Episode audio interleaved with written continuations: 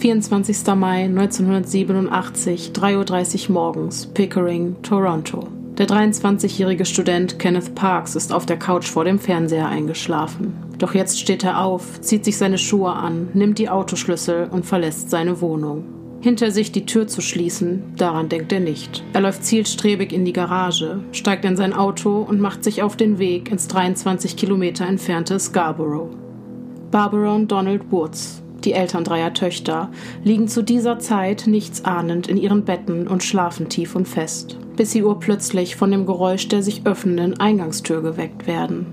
Schlaftrunken wissen die beiden gar nicht, wie ihnen geschieht. Dann hören sie das Knarren der Treppenstufen, die zu dem Stockwerk führen, auf dem sich auch ihr Schlafzimmer befindet. Nur wenige Augenblicke später steht ein junger Mann mit einem Brecheisen in der Hand vor ihrem Bett. Kenneth Schatz, was tust du hier? fragt Barbara, sichtlich irritiert über den nächtlichen Besuch ihres Schwiegersohns. Doch anstelle ihr zu antworten, statt dieser nur mit einem leeren Blick in die Dunkelheit. Plötzlich holt er aus und schlägt mit dem Brecheisen immer und immer wieder auf ihren Mann Donald ein. Barbara versucht zu fliehen, doch Kenneth ist schneller. Sie spürt einen heftigen Schlag auf ihrem Hinterkopf. Dann wird alles schwarz. Doch ihr Schwiegersohn scheint noch nicht genug zu haben. Nahezu mechanisch greift er in seine Jackentasche, holt ein Küchenmesser hervor und sticht sechsmal auf die am Boden liegende Frau ein. Der sechste Stich ist es, der Barbaras Herz durchstößt und sie augenblicklich tötet. Kenneth macht daraufhin kehrt. Auf seinem Weg nach draußen kommt er am Zimmer der beiden jugendlichen Töchter der Woodses vorbei. Er hält inne und starrt durch die geöffnete Tür, wobei er seltsam grunzende Laute, wie man sie sonst nur von einem wilden Tier erwarten würde, von sich gibt. Für einen kurzen Augenblick verstummt das Grunzen und Keuchen. Dann geht er weiter und verlässt das Haus. Es muss etwa gegen 4.30 Uhr gewesen sein, als Kenneth Parks plötzlich in seinem Auto erwacht. Er fühlt sich benommen und ist verwirrt. Außerdem bekommt er das traurig aussehende Gesicht seiner Schwiegermutter einfach nicht mehr aus dem Kopf. Als er bemerkt, dass seine Hände, die auf dem Lenkrad liegen, blutüberströmt sind, bekommt er Panik. Ich habe etwas Schreckliches getan. Ich glaube, ich habe jemanden getötet, aber ich weiß nicht, was passiert ist, ruft Parks, als er gegen Viertel vor fünf aufgelöst in die Polizeiwache stürmt. Den diensthabenden Beamten fällt, während sie die Daten des jungen Mannes aufnehmen, etwas sehr Seltsames auf. Der 23-Jährige scheint sich alle Sehnen der rechten Hand durchtrennt zu haben, aber keinen Schmerz zu verspüren. Er störte sich einfach nicht weiter an den stark blutenden Wunden, außer dass es ihm nicht mehr möglich war, greifende Bewegungen auszuführen. Da Donald Woods den Angriff seines Schwiegersohns überlebt hatte und auch die beiden Töchter eine Zeugenaussage machten, konnte Kenneth Parks kurze Zeit später definitiv als Täter identifiziert werden, auch wenn er keinerlei Erinnerung an den Tathergang hatte. Anschließend wurde er unmittelbar von der Polizei festgenommen und in ein Schlaflabor gebracht, um die Frage nach seiner Zurechnungsfähigkeit während der Tat zu klären. Ein Jahr später beginnt der Prozess und die Anklage der Staatsanwaltschaft lautet Mord. Demgegenüber sitzt die Strafverteidigung, die auf einen Freispruch plädiert. Parks habe während der Tat nachweislich geschlafwandelt und sei dementsprechend auch nicht bei Bewusstsein gewesen. Ergo schuldunfähig. Tatsächlich erweist sich diese Verteidigungsstrategie, so abstrus es auch klingen mag, als erfolgreich. Schon mit elf Jahren erwischte Parks Mutter ihn regelmäßig beim Schlafwandeln. Einmal wäre er beinahe aus dem sechsten Stock gesprungen. Auch einige seiner Verwandten zeigten ähnliche Verhaltensweisen. Unmittelbar vor der Tat habe Parks bereits etwa vier Stunden geschlafen, nachdem er sich in der Mittagshitze beim Rugby-Spielen vollständig verausgabt hatte. Seine Spielsucht und die daraus resultierenden Schulden stellten zu dieser Zeit außerdem eine enorme psychische Belastung für ihn dar, unter der auch seine Ehe litt. Diese vier Faktoren, familiäre Vorbelastung, die vorangegangene Schlafdauer sowie die physische und die psychische Belastung erhöhen das Risiko, dass es zum Schlafwandeln kommt, maßgeblich. Auch das schlafmedizinische Gutachten bestätigt, dass Parks unter verschiedensten Formen der Non-REM-Parasomnien leide. Die Tatsache, dass er bei dem Versuch, seine Schwiegermutter zu erstechen, vom Messergriff abrutschte und sich auf diese Weise selbst schwer verletzte, ohne einen Schmerzreiz zu verspüren, beweist ebenfalls, dass er nicht bei Bewusstsein gewesen sein konnte. Es fehlt außerdem das Motiv. Parks hatte stets ein gutes Verhältnis zu seinen Schwiegereltern gehabt. Als er seine Frau Karen in jüngeren Jahren kennenlernte, war sie eine Ausreißerin. Er war es, der sie davon überzeugte, zu ihren Eltern zurückzukehren. Diese zeigten sich ihm gegenüber daraufhin unglaublich dankbar. Barbara Woods nannte ihn aufgrund seiner Körpergröße immer My Gentle Giant, also mein sanfter Riese. Das Einzige, was ihn dazu bewegt haben könnte, zum Haus seiner Schwiegereltern zu fahren, war die Verabredung zu einem Barbecue, das am nächsten Tag stattfinden sollte. Im Zustand geistiger Umnachtung brach er auf, nur leider zwölf Stunden zu früh und im falschen Bewusstseinszustand. Kenneth Parks erfüllte also in besagter Nacht alle Kriterien, die für die Begehung der Tat im Schlaf sprechen. Aufgrund dieser eindeutigen Beweislage wird Parks nach fünf Jahren Haft im Jahr 1992 von seiner Mordanklage freigesprochen, womit dieser Fall als ein gerichtlich bestätigter Mord im Schlaf Geschichte schrieb. Und damit heiße ich euch da draußen und auch dich, Lea, herzlich willkommen zu einer neuen Folge des Podcasts Stimmen im Kopf. Mein Name ist Denise und ich bin die Stimme, die ihr gerade im Kopf habt. Und ich freue mich sehr, dass ihr wieder eingeschaltet habt. Hallo zusammen und ich freue mich hier zu sein. Ich bin gerade noch ein bisschen sprachlos. Ja, wir hatten einen abrupten Einstieg heute. Und wenn es der Titel noch nicht verraten hat, dann wisst ihr spätestens jetzt Bescheid. Heute reden wir endlich über das seit langen Zeiten angekündigte und oft gewünschte Thema Schlaf. Super interessant. Ich bin echt total gespannt. Vor allem nach dem Fall, den du jetzt gerade erzählt hast. Ja. Es ist sowieso ein ziemlich komplexes und interessantes Thema, finde ich. Mhm. Und äh, ich bin echt gespannt, jetzt mehr zu hören. Ich freue mich richtig. Zumal du ja selber heute einen kleinen Erfahrungsbericht für uns hast. Ja, und ich hoffe, dass du mir dazu auch was sagen kannst. Ganz bestimmt. Ganz, Gut. ganz bestimmt. Genau, also, was machen wir heute? Wir klären heute Fragen wie, was passiert in unserem Gehirn, während wir schlafen? Auf welche Reisen begibt sich unser Geist? Und was hat es eigentlich mit Schlafwandeln, Nachtangst und der Schlafparalyse auf sich? Das alles und noch vieles mehr klären wir in der heutigen Folge. Außerdem gehen wir noch etwas genauer auf das Träumen und insbesondere das luzide Träumen ein. Wir haben heute zahlreiche Erfahrungsberichte, die das Ganze hier hoffentlich etwas abwechslungsreicher gestalten werden und gegen Ende auch einen ganz besonderen Interviewgast. Wir haben also super viel vor und genau deshalb möchte ich euch an dieser Stelle auch nicht weiter auf die Folter spannen. Ich würde sagen, wir legen mal los. Oder hast du noch irgendwelche Anmerkungen? Sehr gerne. Wir können direkt loslegen. Okay. Ich bin gespannt. Äh, vielleicht noch als kleinen Nachtrag zum Fall Kenneth Parks. Seine Ehe hat dieser Belastungsprobe bedauerlicherweise nicht standgehalten. Immerhin hatte er ja, wenn auch im Schlaf, die Mutter seiner jetzt Ex-Frau getötet. Das kann ich nachvollziehen. Ja, ich glaube auch, das ist äh, problematisch. Mhm. Mittlerweile führt er aber ein ganz normales Leben und ist Vater von sechs Kindern. Wow. Ja, dieser Fall ist übrigens trotz aller Seltenheit kein Einzelfall. Aber keine Sorge, die Wahrscheinlichkeit, dass ihr im Schlaf zu Mördern werdet, ist wirklich verschwindend gering. Und ja, diesem Fall liegt ja das Phänomen einer Schlafstörung, einer sogenannten Parasomnie zugrunde. Und um das besser verstehen zu können, müssen wir uns erst einmal ein wenig mit der Neurophysiologie des Schlafes befassen. Also was ist Schlaf überhaupt? Und was passiert, während wir schlafen mit unserem Körper, insbesondere dem Gehirn. Das, was ich euch jetzt erkläre, drücke ich dem Verständnis zuliebe etwas vereinfacht aus, einfach weil ich nicht möchte, dass ihr das Gefühl habt, in einer Vorlesung zu sitzen. Aber glaubt mir, dieses ganze Vorwissen wird sich lohnen, wenn wir gleich zu den Parasomnien kommen. Also bleibt bei uns. Wir starten mit der Schlaf-Wachregulation und da logischerweise bei dem Einschlafen. In unserem Gehirn, genauer gesagt im ventralen Hypothalamus, Bilder findet ihr wie immer auf Instagram, sitzt unser sogenannter endogener zirkadianer Schrittmacher. Das kryptische Wort zirkadian meint, dass sich bestimmte physiologische Vorgänge unseres Organismus auf eine Periodenlänge von etwa 24 Stunden erstrecken. Das ist also quasi unsere innere Uhr.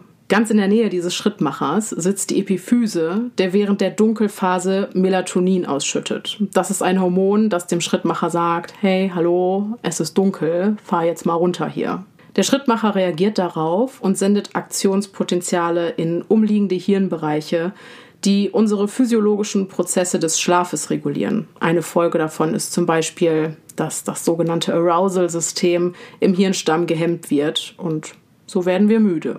Neben den zirkadianen Informationen und dem Melatonin, die ja beide Bescheid geben, dass es jetzt mal so langsam Zeit zum Schlafen ist, wird durch die schlaffördernde Substanz Adenosin, die sich während der Wachphase langsam aber stetig aufbaut, letztendlich der Schlaf initiiert. Sobald wir einschlafen, durchlaufen wir verschiedene Stadien oder Phasen, auf die ich jetzt etwas genauer eingehen werde. Die Schlafphasen. Schlaf setzt sich aus verschiedenen zyklisch wiederkehrenden physiologischen Zuständen zusammen. Man unterscheidet dabei die Schlafstadien S1, S2, S3, S4 und den REM-Schlaf. Bei den Stadien S1 und S2 handelt es sich um Einschlaf- oder Leichtschlafphasen, während wir uns in den Stadien S3 und S4 im Tiefschlaf befinden im EEG, also im Elektroenzephalogramm, das ist das, was man aus dem Fernseher kennt, wo die Probanden diese Hauben mit den ganzen Elektroden dran aufhaben, ist der Tiefschlaf durch langsame Deltawellen, die einen Frequenzbereich von 4 Hertz nicht überschreiten, gekennzeichnet. Daher wird der Tiefschlaf auch häufig als Delta-Schlaf oder Slow-Wave-Schlaf bezeichnet.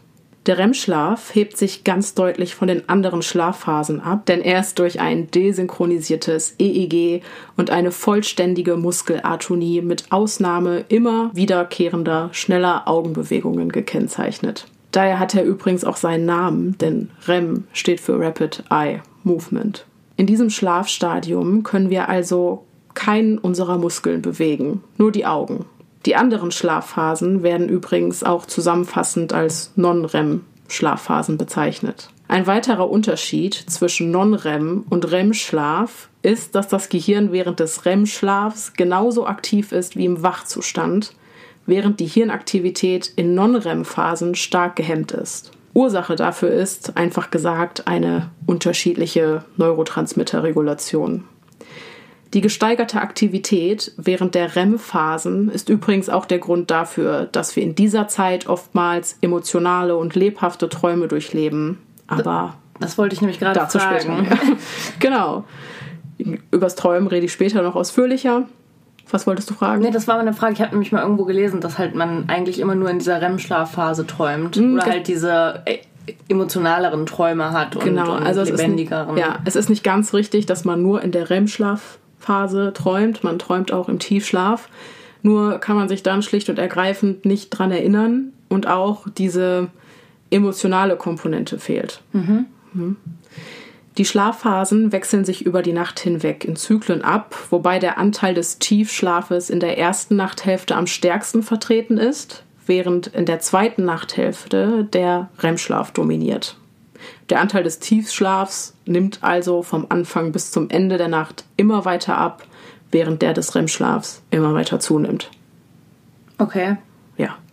Das heißt, um erstmal kurz zu verbildlichen, ich schlafe mhm. ein. Genau. Und ähm, dann findet der REM-Schlaf statt. Dann kommt diese Tiefschlafphase. Nee, erstmal kommt äh, die Leicht, also Leichtschlaf, Einschlaf. Einschlafphase, diese Stadien S1 und S2.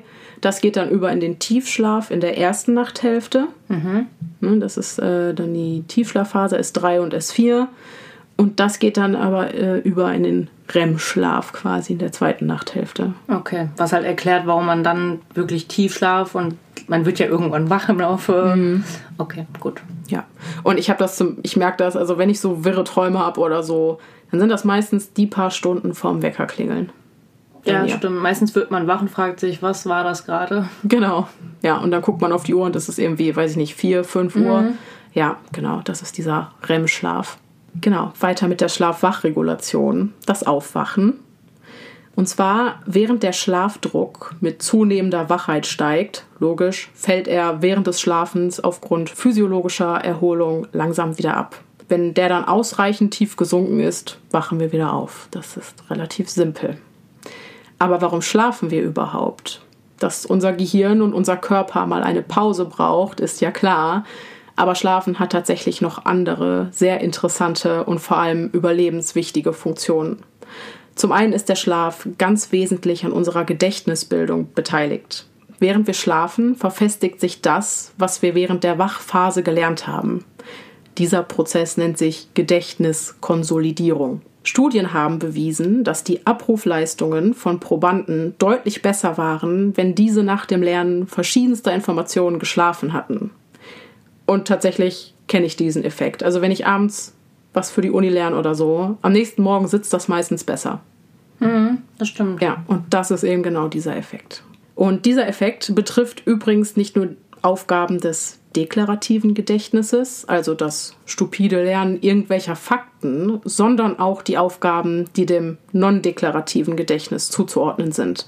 Das sind zum Beispiel motorische oder sensorische Lerninhalte, wie zum Beispiel Fahrradfahren. Im Falle non-deklarativer Gedächtnisinhalte führt die Gedächtniskonsolidierung im Schlaf sogar zu einer Verbesserung der ursprünglichen Leistungen es kommt also zu einem Leistungszuwachs, allein durchs Schlafen. Die Konsolidierung non-deklarativer Gedächtnisinhalte findet vor allem im REM-Schlaf statt, also in der zweiten Nachthälfte, während deklarative Gedächtnisinhalte, also das Faktenwissen, grob gesagt, in der ersten Tiefschlafphase der Nacht vertieft wird. Man geht davon aus, dass diese Konsolidierung von Gedächtnisinhalten dadurch zustande kommt, dass lernspezifische Neuronenensembles, also Neuronengruppen des Hippocampus, beim Schlafen reaktiviert werden, weil wir das im Wachzustand Erlernte quasi im Schlaf nochmal durchleben. So kommt es zu dieser Reaktivierung, wodurch sich halt die Inhalte verfestigen. Mhm. Man sagt ja auch zum Beispiel immer, dass Babys oder kleine Kinder wahnsinnig im Schlaf viel verarbeiten in den ersten genau. Jahren. Dass zum Beispiel, ich sag mal, ein Baby, was einen stressigen Tag hatte, im Sinne mhm. von viel Besuch oder viele Eindrücke, dass mhm. die eine sehr unruhige Nacht dann immer haben. Ja, die, die, lernen ja auch ja. super viel. Ne? Also haben die viel zu rekapitulieren. Dadurch festigt sich dann aber auch halt viel während mhm. der Nachtruhe. Ne? Untersuchungen haben nämlich auch gezeigt, dass sich im Gehirn während der Tiefschlafphase dieselben Aktivitätsmuster abbilden wie im vorangegangenen Lernvorgang selbst. Das finde ich auch ganz spannend. Und auch für non-deklarative Gedächtnisinhalte konnte eine Reaktivierung der involvierten Neurone festgestellt werden. Eben nur nicht im Hippocampus, da der ist ja für deklarative Gedächtnisinhalte zuständig, sondern in Regionen außerhalb und eben auch nicht in der ersten, sondern in der zweiten Nachthälfte, da der REM-Schlaf ja für die Verarbeitung non-deklarativer Gedächtnisinhalte zuständig ist. Übrigens wird der ganze Prozess dieser Reaktivierung der Hippocampus-Neurone erst durch eine gewisse schlafphasenabhängige Hormon-Neurotransmitter-Zusammensetzung ermöglicht. Wird zum Beispiel die Cortisolausschüttung, ein Stresshormon, zuvor nicht ausreichend gehemmt, kann es tatsächlich zu einer vollständigen Blockade der Gedächtniskonsolidierung kommen. Also in Lernphasen Stress vermeiden. Mhm. genau. Ja. Bisschen widersprüchlich. Für die Verarbeitung emotionaler Gedächtnisinhalte ist vor allem, wer hätte es gedacht, der REM-Schlaf bedeutend, da in dieser Phase die Amygdala und mit ihr verbundene Strukturen des limbischen Systems aktiv sind, und diese Strukturen sind eben für die emotionale Verarbeitung von Sinneseindrücken verantwortlich. Auf dieses emotionale Lernmaterial hat der Schlafeffekt einen noch größeren Effekt als auf neutrales Lernmaterial. Diese emotionalen Gedächtnisinhalte sind dementsprechend wirklich außerordentlich langlebig. Wenn zum Beispiel Probanden einen emotionalen Text gelesen haben, mhm. im Vergleich zu einem rein sachlichen, informativen Text, konnten sie die Inhalte des emotionalen Textes sogar nach vier Jahren noch sehr gut wiedergeben. Faszinierend. Und das wird auch später nochmal wichtig. Der REM-Schlaf nimmt aber auch Einfluss auf die emotionale Bewertung affektiv bedeutsamer Reize oder Ereignisse. Man sagt ja auch erstmal eine Nacht drüber schlafen. Mhm. Aber erstaunlicherweise beurteilten Probanden in einem Experiment nach einer nächtlichen Schlafperiode zuvor erfahrene negative Ereignisse als noch negativer. Okay. Also eine Nacht drüber schlafen macht es nicht unbedingt immer besser. Ja. Und das ist tatsächlich auch von großer Bedeutung für den klinischen Bereich, denn aufgrund dieser Untersuchungsergebnisse lässt sich vermuten, dass bei depressiven Patienten eine Zunahme des REM-Schlafs einen verschlechternden Einfluss auf die Erkrankung hat. Umgekehrt könnte eine Unterdrückung des REM-Schlafes stimmungsauffällend für diese Patienten wirken. Das fand ich schon sehr interessant, muss ich sagen. Total. Dass man bei depressiven Patienten ne, diese Entdeckung gemacht hat, wenn man den REM-Schlaf unterbindet, der für eine Bewertung emotionaler Informationen mhm. zuständig ist, ja, dass, dass diese negative geht. Bewertung wegfällt und dass es denen daraufhin besser geht. Natürlich auch nur bis zu einem gewissen Grad. Man kann den REM-Schlaf nicht ewig unterdrücken. Nicht gesund. Aber es kommt noch krasser, denn für die posttraumatische Belastungsstörung sind diese Forschungsergebnisse ebenfalls von großer Bedeutung. Da Schlaf kurz nach dem Erlernen emotionalen Materials dazu führt, dass dieses Material über Jahre hinweg im Gedächtnis konserviert wird, hatte ich ja eben erklärt, macht es im Umkehrschluss nur Sinn, dass Schlafentzug unmittelbar nach einem traumatischen Erlebnis eine Präventivmaßnahme darstellt, um der Entwicklung dieser Erkrankung nach einem Trauma entgegenzuwirken. Okay, wow, also wenn ich das jetzt richtig verstehe, wenn man ein traumatisches Erlebnis hatte mhm. Und diesen Schlaf vermeidet, also diesen Schlafentzug, mhm. ist es besser, dieses Ereignis zu verarbeiten. Genau, weil dieses Trauma sich nicht so sehr im Gedächtnis festsitzt. Und bei der posttraumatischen Belastungsstörung spielt ja dieses Festsetzen im Gedächtnis einfach eine ganz, ganz große Rolle. Aber das ist ja total faszinierend, weil ich sag mal, gerade wenn man mal ein Erlebnis hatte, was traumatisch ist, weiß jeder, was möchte man am liebsten machen, sich unter der Bettdecke verkriechen und schlafen und mhm. irgendwie einfach nur diese Zeit überbrücken mhm. und, und einfach, ja. Ja, laut diesen Untersuchungsergebnissen würde es tatsächlich Sinn machen, dann vielleicht erstmal eine Nacht durchzumachen. Hätte ich auch nie gedacht und äh, hat mich bei der Recherche wirklich umgehauen, diese Untersuchungsergebnisse. Mhm. Also ich glaube jetzt nicht, dass es so praktiziert wird, aber es ist ja wirklich nur logisch, dass wenn, dieser, wenn diese Gedächtniskonsolidierung der emotionalen Inhalte nicht stattfinden kann, ja. dass sich das im Gehirn dann gar nicht erst so verankert, ja, dieses traumatische Ereignis und man dem Trauma so entgegenwirken kann. Das war jetzt ziemlich viel Input, ich weiß. Ich fasse einmal kurz zusammen.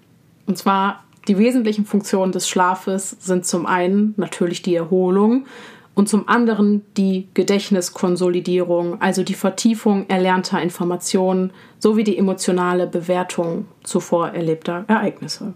Jetzt habe ich mich aber noch gefragt, was wir während wir schlafen eigentlich alles so mitbekommen.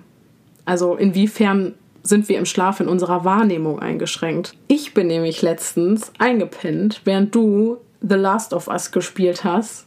Mhm. Und ich hatte die ganze Zeit Zombie-Gemetzel im Hintergrund. Hm. Deswegen, irgendwas müssen wir mitkriegen. Ja. Genau, und ich habe Folgendes herausgefunden. Natürlich sind Wahrnehmungs- und Aufmerksamkeitsfunktionen während des Schlafes stark reduziert. Es liegt jedoch eine Selektivität vor, das heißt, es werden nicht per se alle Reize ausgeblendet.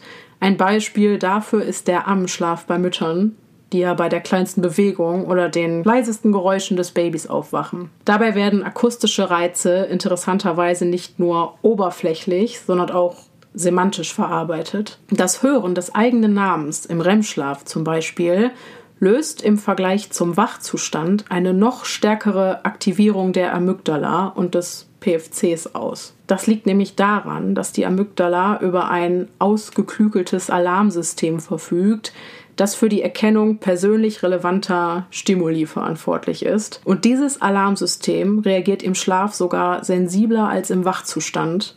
Sehr wahrscheinlich, weil wir im Schlaf ja angreifbarer sind. Mhm. Das heißt, also du kannst, weiß nicht, ich nehme sitzen, bla bla bla sagen, während ich schlafe, ich krieg nichts mit. Aber sobald du meinen Namen sagst, ne, geht dieses Alarmsystem an und sagt, Ding, für mich persönlich relevanter Stimulus, ja. hier bitte einmal aufwachen.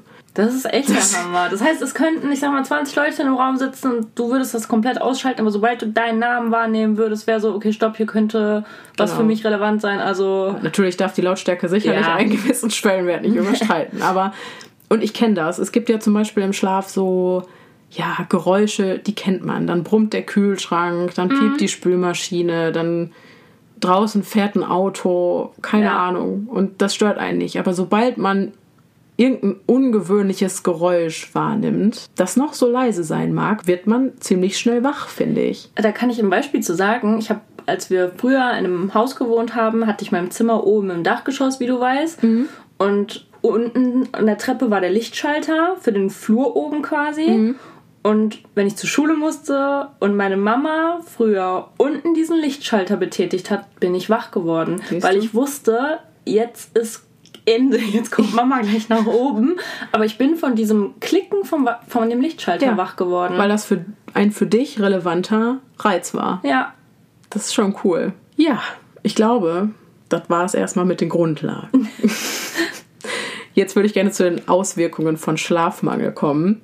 Mhm. Da haben mich ganz viele nachgefragt. Und äh, ja, beim Schlafmangel redet man im Fachjargon von der sogenannten Schlafdeprivation, die für den Körper ein extremer Stressor darstellt, auf den mit einer erhöhten Freisetzung von Stresshormonen reagiert wird. Unumstritten ist, dass die totale Schlafdeprivation, also totaler Schlafentzug, die Funktionsfähigkeit in praktisch allen neuropsychologischen Bereichen deutlich beeinträchtigt. Schlimmer noch, Schlafentzug kann sogar zu Schizophrenie-Symptomen führen. Bereits nach 24 Stunden ohne Schlaf haben sich unsere neurokognitiven Fähigkeiten drastisch verschlechtert. Das heißt, das Gehirn kann wichtige und unwichtige Reize nicht mehr wirklich auseinanderhalten und bereits dieser Effekt ähnelt den Symptomen einer Schizophrenie. Man ist reizbarer und leichter gestresst. Des Weiteren steigt die Risikobereitschaft und das Immunsystem wird zunehmend geschwächt. Wir bekommen außerdem Heißhunger auf hochkalorisches Essen, dadurch die Übermüdung das Belohnungszentrum in, im Gehirn aktiviert wird. Mhm. Und ich denke, es ist halt, der Körper ist bestrebt, das Energiedefizit anderweitig auszugleichen. Und darüber beschweren wir uns ja immer, wenn wir Frühdienst haben. Oh ja. Mhm. Nach 45 Stunden ohne Schlaf hat der Körper bereits 50 Prozent seiner Leistungsfähigkeit eingebüßt. Das erhöhte Stresslevel zeigt sich nun in körperlichen Symptomen, Herzrasen, Bluthochdruck. Grund dafür ist das vegetative Nervensystem. Indem der Sympathikus aktiviert wird, wird der Körper in eine höhere Leistungsbereitschaft versetzt, um die durch den Schlafmangel verursachten Defizite auszugleichen. Was anfangs mit einer Tachykardie beginnt, kann übrigens mit Herzrhythmusstörungen enden. Außerdem werden wir nach 48 Stunden Schlafentzug zunehmend vergesslich. Uns fallen dann die einfachsten Worte nicht mehr ein, verlieren den Faden und können uns einfach nicht mehr klar und deutlich artikulieren. Da das Gehirn dringend eine Pause braucht und durchaus dazu in der Lage ist, sich das zu nehmen, was ihm zusteht, kann es in dieser Phase auch vermehrt zum Sekundenschlaf kommen. Krass. Aufgepasst für Autofahrer. Ja. 72 Stunden ohne Schlaf. Wer es geschafft hat, so lange auf den Schlaf der Gerechten zu verzichten, was ohne fremdes Einwirken übrigens kaum möglich ist, ist mittlerweile zu einem kognitiven Zombie mutiert. Wir fühlen uns benommen, sind weder wach noch schlafen wir. Wir sind nicht mehr Herr unserer Sinne und unser Geist beginnt uns langsam fiese Streiche zu spielen. So kann es zum Beispiel zu Halluzinationen, Angstzuständen, Paranoia oder depressiven Verstimmungen kommen. Doch wie entstehen Halluzinationen in einem eigentlich gesunden Gehirn, habe ich mich gefragt. Um die Welt um uns herum wahrzunehmen, sind wir auf unsere Sinne angewiesen. Doch der Schlafmangel fordert seinen Tribut an der Funktionstüchtigkeit dieser Sinne. So kann es zum Beispiel sein, dass die von unseren Augen eingefangenen Signale unvollständig sind. Unser Gehirn reagiert, indem es dann unklare visuelle Informationen mit unserem Vorwissen über unsere Umgebung und den vergangenen Erfahrungen kombiniert. Und das Resultat ist, dass wir Dinge sehen, die eigentlich gar nicht da sind. Das habe ich tatsächlich mal auf einer Autofahrt gehabt. Oh. Äh, ja. Und ähm, da bin ich dann auch recht dran gefahren, weil ich dann gemerkt habe, okay, es geht nicht mehr. Mhm. Na, also ich hatte keinen Sekundenschlaf, aber ich habe auf einmal, ich sag mal, dachte ich so, Gott, da kommt ein Reh auf die Fahrbahn. Das war weit und breit genau. gar nichts gewesen. Das fängt halt an. Das, ja, ich ist total dumm. Ich habe auch irgendwann mal in jungen Jahren in den Sommerferien aus äh, der Langeweile heraus mit einer Freundin eine Wette angefangen, wer länger nicht mhm. schlafen kann. Und ich habe es tatsächlich, also es ging bei mir über die 48 Stunden hinaus, meine ich. Und ähm, das war bei mir irgendwann auch so, weil ich, ich weiß nicht, ich habe wie im Augenwinkel oft ja, Bewegungen genau. gesehen, die ja, gar nicht genau. da waren. Und ich habe mir tatsächlich, wenn ich dann mit meiner Mutter damals in der Küche saß, ich habe mir Gesprächsfetzen eingebildet. Ich dachte, sie hätte irgendwas gesagt, mhm. hat sie mhm. aber gar nicht. Ne? Dann so diese was, aber es hat gar kein Gespräch stattgefunden. Ja. Also schon gefährlich würde unser Körper sich übrigens nicht früher oder später einfach nehmen, was er braucht, würde die totale Schlafdeprivation ganz sicher zum Tod führen. Irgendwann würden wir nach schweren Verwirrungszuständen ins Koma fallen und vermutlich auch nicht mehr aufwachen. Dieser gesamte Prozess dauert allerdings so zwischen einem halben Jahr und drei Jahren. Das wissen wir aber nicht etwa, weil die Horrorgeschichten über das russische Schlafexperiment oder so doch wahr sind. Es gibt nämlich eine extrem seltene Krankheit, die sich fatale familiäre Insomnie nennt, die den Betroffenen so lange den Schlaf raubt, bis sie schließlich daran sterben. Wie schrecklich ist das? Oh mein Gott, das ist ja, ja richtig, richtig schrecklich. Ja. Und das geschieht, indem die Krankheit dafür sorgt, dass das Schlafzentrum, also der Thalamus in unserem Gehirn, vollständig zerfällt. Und dadurch kann der Körper die Tiefschlafphase nicht mehr erreichen. Und aus diesen, wenn auch seltenen Fällen, haben wir halt viel über den Schlafentzug gelernt. Hm.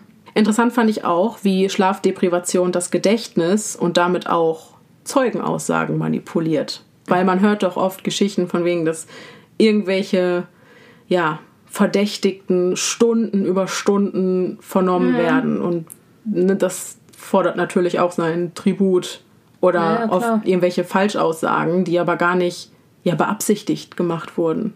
Ja. Hm. Schlafdeprivation beeinträchtigt unsere Gedächtnisleistung. Das wissen wir ja schon. Der gesamte Prozess der Gedächtnisbildung wird in drei Teilprozesse gegliedert. Die Enkodierung, die Konsolidierung und der Abruf der gespeicherten Informationen. Schlafdeprivation beeinträchtigt aber nicht nur die Konsolidierung, auch die Enkodierung neuer Informationen wird in Mitleidenschaft gezogen. Die durch Schlafentzug reduzierte Aufmerksamkeitskapazität führt dazu, dass relevante Inhalte im Arbeitsgedächtnis weniger effektiv verarbeitet und damit auch schlechter enkodiert werden.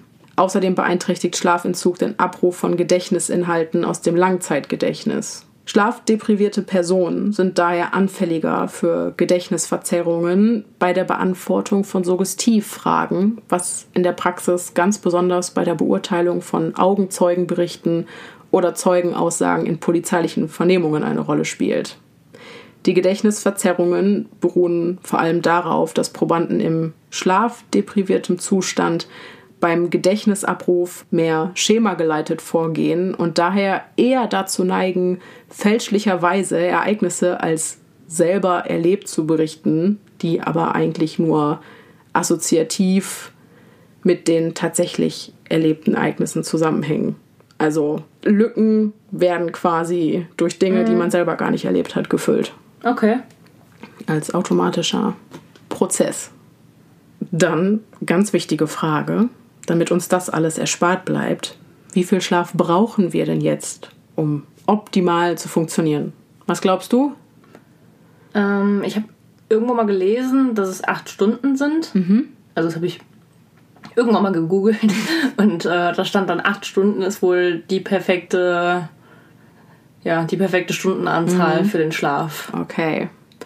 Die damalige vorherrschende Meinung ging von vier bis fünf Stunden Kernschlaf aus, der unbedingt nötig ist, um die Erholung des Organismus zu gewährleisten.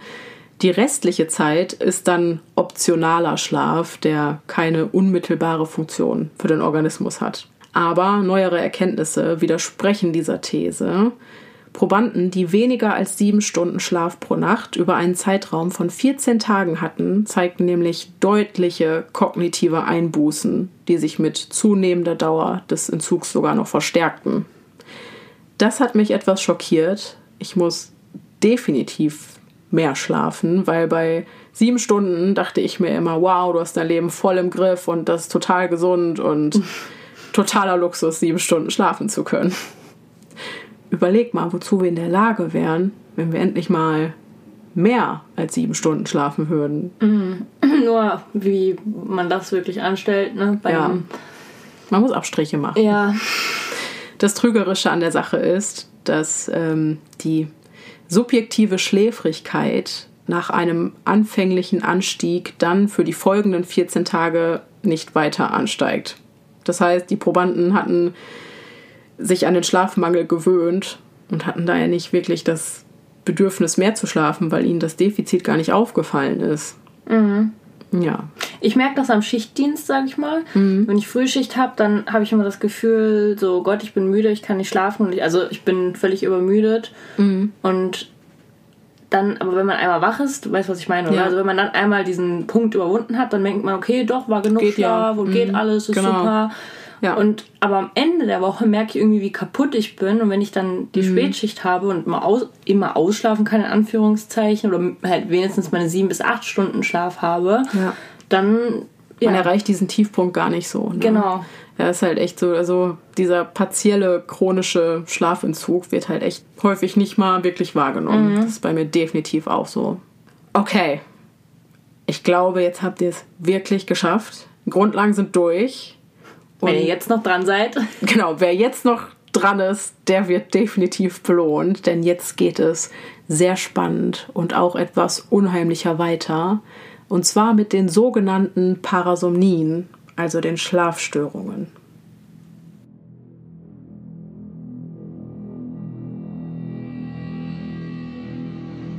Hi, ich bin Sabina, ich bin 26 und in der Nacht vom 8. auf den 9. Dezember vor ein paar Jahren ist mir was Eigenartiges passiert.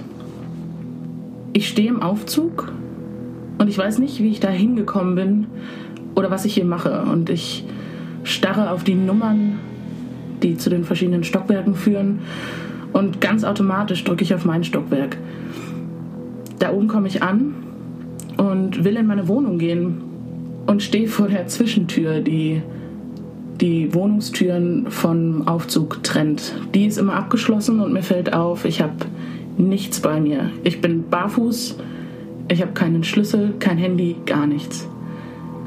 Und irgendwie muss ich den Weg zurück in die Wohnung finden.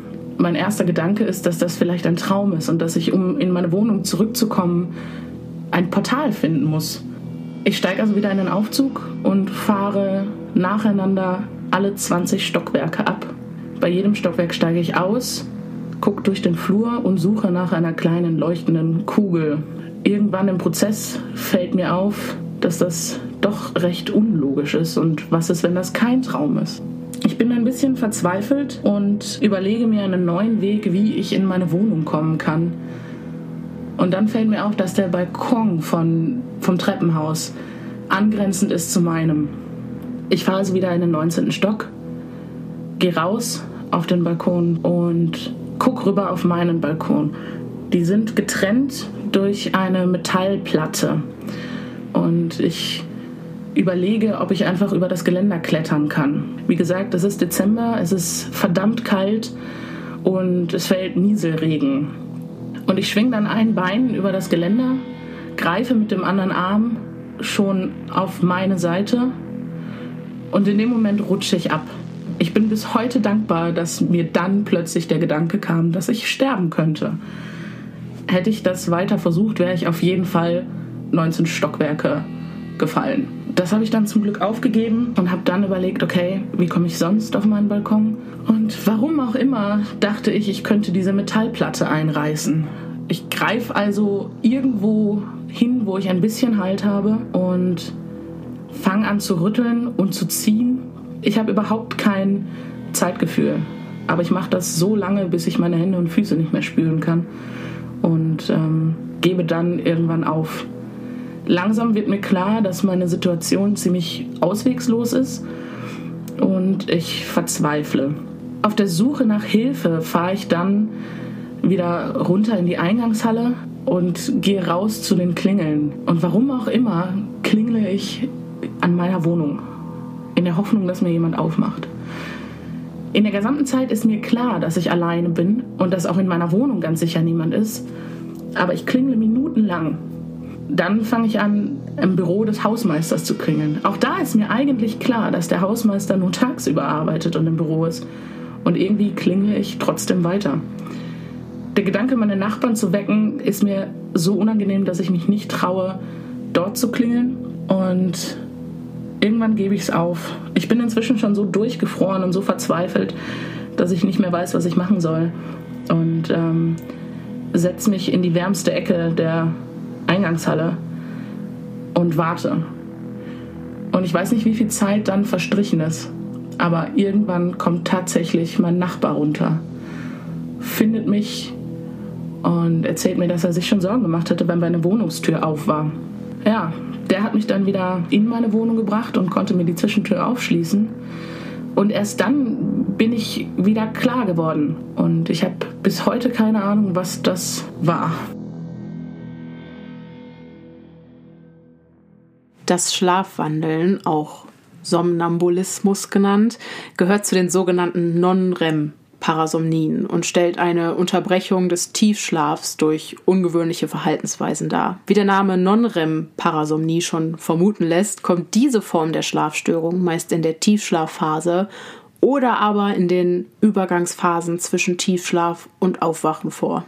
Wenn wir während des REM-Schlafes träumen, sind fast alle Muskeln, bis auf die der Augen, gelähmt, was verhindert, dass wir die Traumbewegungen in Wirklichkeit ausführen. In der Tiefschlafphase ist das aber nicht der Fall. Daher können die Betroffenen in dieser Phase schlafend umherwandern. Schlafwandler lassen sich meist nicht wecken, sind nicht reaktionsfähig und nehmen auch körperliche Reize weniger wahr, wodurch das Verletzungsrisiko, wie in unserem Fall zu Beginn der Folge, drastisch steigt.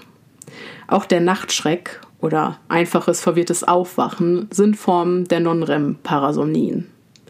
Bei zweiterem erwachen die Betroffenen nicht vollständig, setzen sich aber im Bett auf und schauen sich desorientiert um, ohne das Bett zu verlassen. Alle drei Verhaltensweisen finden in den Non-REM-Phasen des Schlafes statt. Des Weiteren unterscheidet man vier verschiedene Formen des Schlafwandelns. Zum einen gibt es die subklinische Manifestationsform, bei der sich zwar Hinweise für den Somnambulismus im EEG zeigen, aber es nicht zum regelmäßigen Schlafwandeln kommt.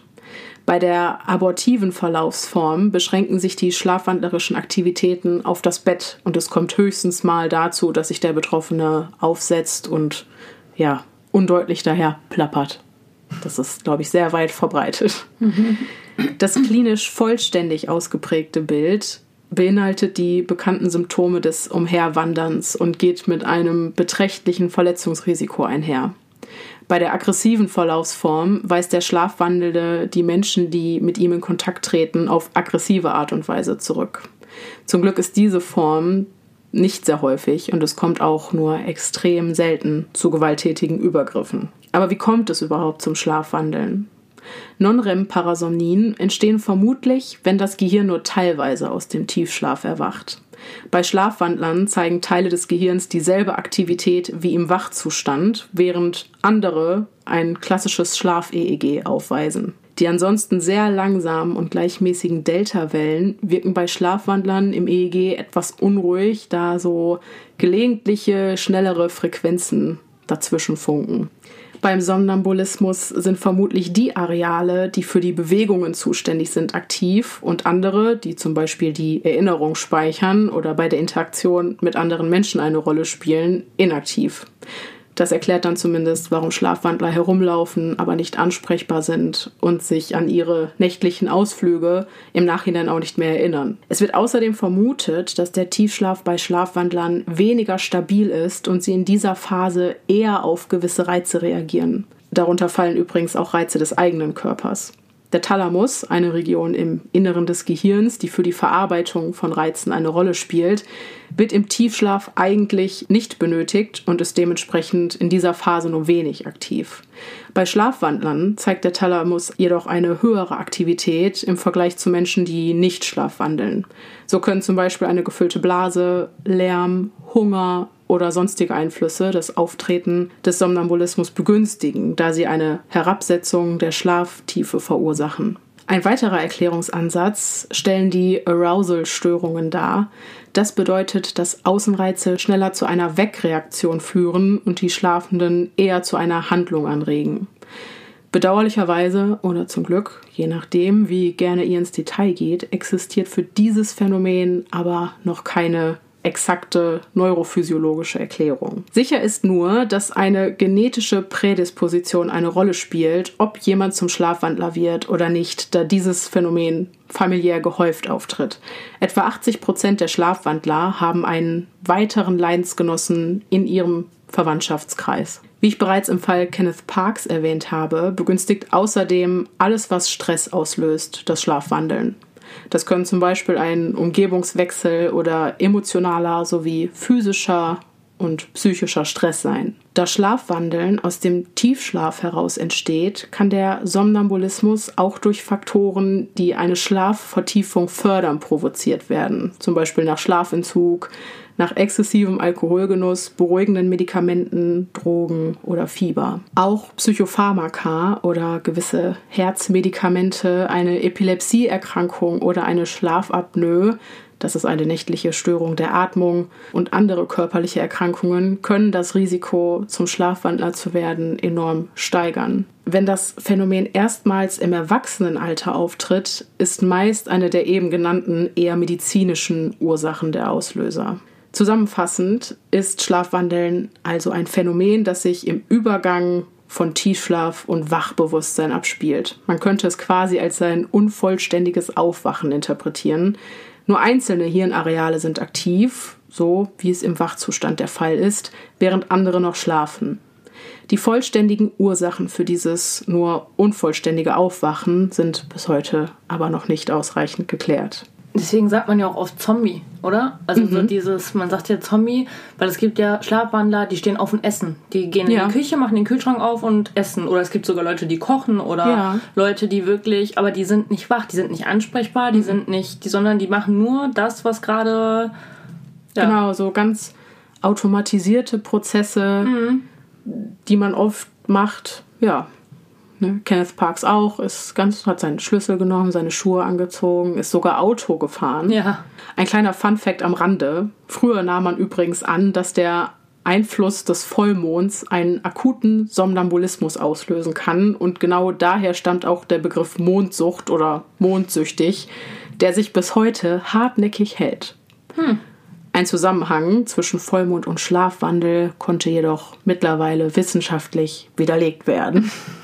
Äh, ja, wie diagnostiziert man Schlafwandeln? Zur Untersuchung der Non-REM-Parasomnien dient die Polysomnographie. Dem dabei abgeleiteten EEG kann man die im Schlaf beobachteten Aktivitäten einem Schlafstadium zuordnen, da jedes Schlafstadium ja ein ganz bestimmtes Muster im EEG zeigt. Zusätzlich wird der Schlafende per Video- und Tonaufnahme beobachtet.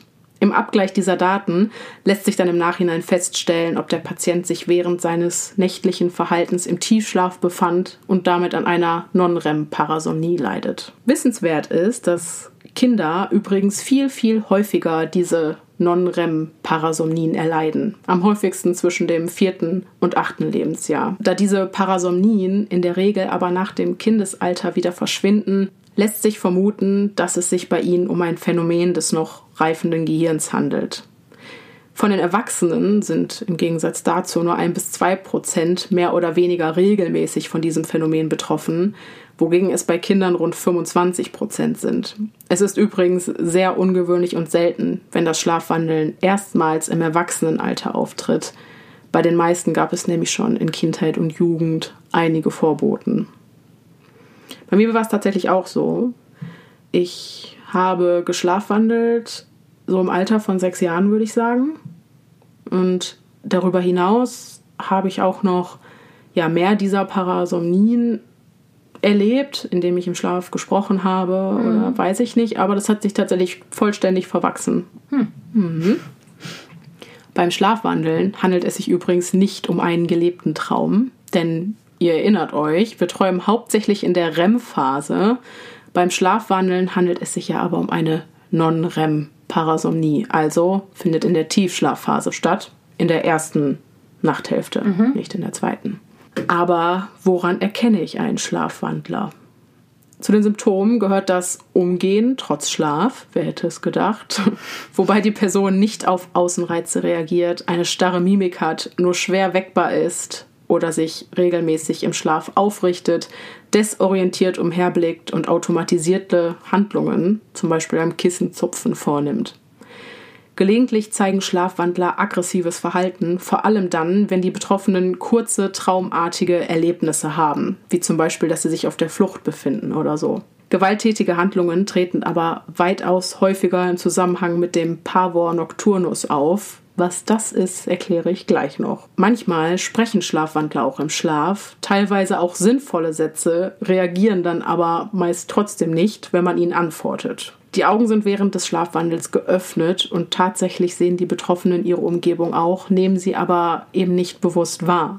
Das ist das, was du meintest, wie Zombies. Mhm. Ne? Der Somnambulismus dauert meist nur Sekunden bis Minuten, selten aber auch bis zu einer Stunde oder länger. Jetzt fragt man sich natürlich, ja, wie soll ich mich denn verhalten, wenn mhm. da auf einmal so ein Schlafwandler vor mir steht. Vor mir steht und durch meine Wohnung irrt oder so. Ich habe es ja lange für ein Gerücht gehalten, aber man sollte tatsächlich vorerst davon absehen, den Betroffenen zu wecken, um eine anschließende Desorientierung zu vermeiden. Falls notwendig, kann man versuchen, den Schlafwandelnden auf sanfte Art und Weise wieder zurück ins Bett zu dirigieren. So wirkliche Behandlungs- und Therapieformen existieren leider nicht, außer eben die begünstigenden Faktoren weitestgehend zu reduzieren. Oder Handschellen ans Bett. Sehr drastische Maßnahme.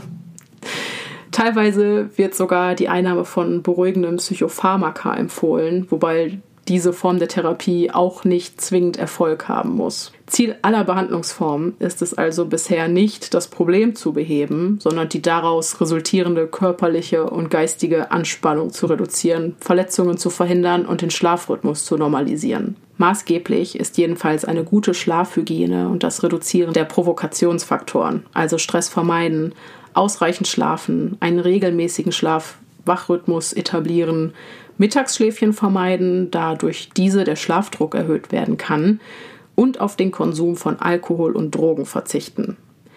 Um Stress in Form von physischer und psychischer Anspannung zu reduzieren, können auch Entspannungsverfahren wie zum Beispiel autogenes Training, progressive Muskelrelaxation oder Meditation helfen. Dabei ist jedoch zu beachten, dass vor dem Zubettgehen im Sitzen geübt wird, damit die Person nicht während der Übung einschläft, denn das hätte zur Folge, dass sich diese positiven Auswirkungen der Übung nicht auf den nachfolgenden Schlaf auswirken. Mhm. Manchmal wird auch der Einsatz von Leitsätzen oder Vorsatzvorbeln empfohlen. Die können dann zum Beispiel lauten, sobald meine Füße den Boden berühren, wache ich vollständig auf. Auf diese Weise kann man dem Körper ein neues Verhaltensmuster antrainieren. Auch eine kognitive Verhaltenstherapie zur Bewältigung von Stress und Konfliktsituationen kann dabei helfen, die Auftretenswahrscheinlichkeit zu reduzieren. Wenn alles nichts hilft, sollten einfach Sicherheitsmaßnahmen getroffen werden. Das heißt, alle Fenster und Türen abschließen, Gegenstände, von denen eine Verletzungsgefahr ausgeht, aus dem Schlafzimmer entfernen. Bei der Gefahr des Aussperrens, wie in unserem Erfahrungsbericht, einen Zweitschlüssel bereithalten. Den kann man zum Beispiel am Bein fixieren oder in die Tasche der Schlafanzughose tun oder so. In ganz schlimmen Fällen wie du gerade tatsächlich sagtest, hilft eine leichte Fixierung am Bett, denn nur so können halt diese heftigen Impulse gehemmt werden. Mhm. Das wäre dann die etwas drastischere Maßnahme. Ja, krass, aber anders geht es ja dann auch wirklich nicht, wenn die Person eine Gefahr für sich selber oder andere ist. Definitiv. Und ja. man keine Möglichkeit hat, dann. Ja. Äh ja. man muss halt wirklich gucken, diese begünstigenden Faktoren irgendwie zu reduzieren. Ne? Mhm. Da ist natürlich auch, spielt oft ja dieser Klassiker eine Rolle. Kein Handy, kein Fernseher vorm Einschlafen, alles, was irgendwie aufkratzt. Ja, ja, man sagt ja immer, eine Stunde vor dem zu Bett gehen sollte man nicht mehr auf Monitore schauen. Ganz genau. Mhm. Aber dann könnte ich, also dann könnten wir die ganzen Nachrichten, die wir bekommen, gar nicht mehr beantworten. Ja. Das mache ich übrigens immer vorm Einschlafen und wenn ihr mir dann irgendwelche gruseligen Erfahrungsberichte schickt, dann ähm, ja, hat das definitiv auch Auswirkungen mhm. auf meinen Schlaf. Obwohl ich generell irgendwie dazu neige, mir vorm Einschlafen irgendwelche traurigen Videos anzugucken. Echt? Oder also aus Versehen. Man scrollt so durch Instagram oder so oder und auf einmal. Das würde ich lassen. mhm. Jetzt gehen wir aber einen Schritt weiter. Und zwar habe ich eben schon einmal den Begriff Pavor Nocturnus verwendet. Und was das ist, erkläre ich euch nach einem weiteren kleinen Erfahrungsbericht.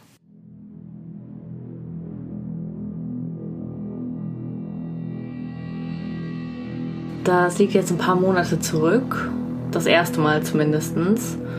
Ähm, ich kann es auch nur aus der Erfahrung meines Lebensgefährten berichten, weil ich selber kann mich an gar nichts erinnern. Aber fangen wir mal an. Ich bin ins Bett gegangen, wie immer, ganz normal. Und ähm, irgendwann bin ich wach geworden davon, dass mein Lebensgefährte über mich drüber gebeugt fast schon panisch war und immer wieder gerufen hat, ich bin's, ich bin's, Schatz, beruhig dich, ich bin's. Und ich dann davon halt wach geworden bin und nur gedacht habe, okay, was ist jetzt gerade los? Und habe ihn dann auch gefragt, was ist, was ist passiert? Und er hat nur gesagt, was kannst du dich ja nicht erinnern? Also war völlig aufgelöst gewesen. Mhm. Er wusste überhaupt nicht, was passiert ist. Und ähm, ich war echt genervt, weil ich habe gedacht, warum hat er mich jetzt wach gemacht? So, wo ist jetzt gerade das Problem? Und er hat nur gesagt, du hast so geschrien, du hast so geschrien. Und ich habe gesagt, ich habe nicht geschrien, ich habe auch keinen Albtraum gehabt oder nichts so. Ich kann mich wirklich an nichts erinnern. Und dann bin ich auch wieder eingeschlafen, weil ich war einfach nur müde und ähm, wie gesagt, für mich ist auch nichts passiert, irgendwie Relevantes. Und dann am nächsten Morgen hat mich das aber doch nicht so losgelassen, habe ich gefragt, ich sag, was war denn gestern? Und er hat gesagt, er konnte auch überhaupt nicht schlafen die Nacht, der war fix und alle.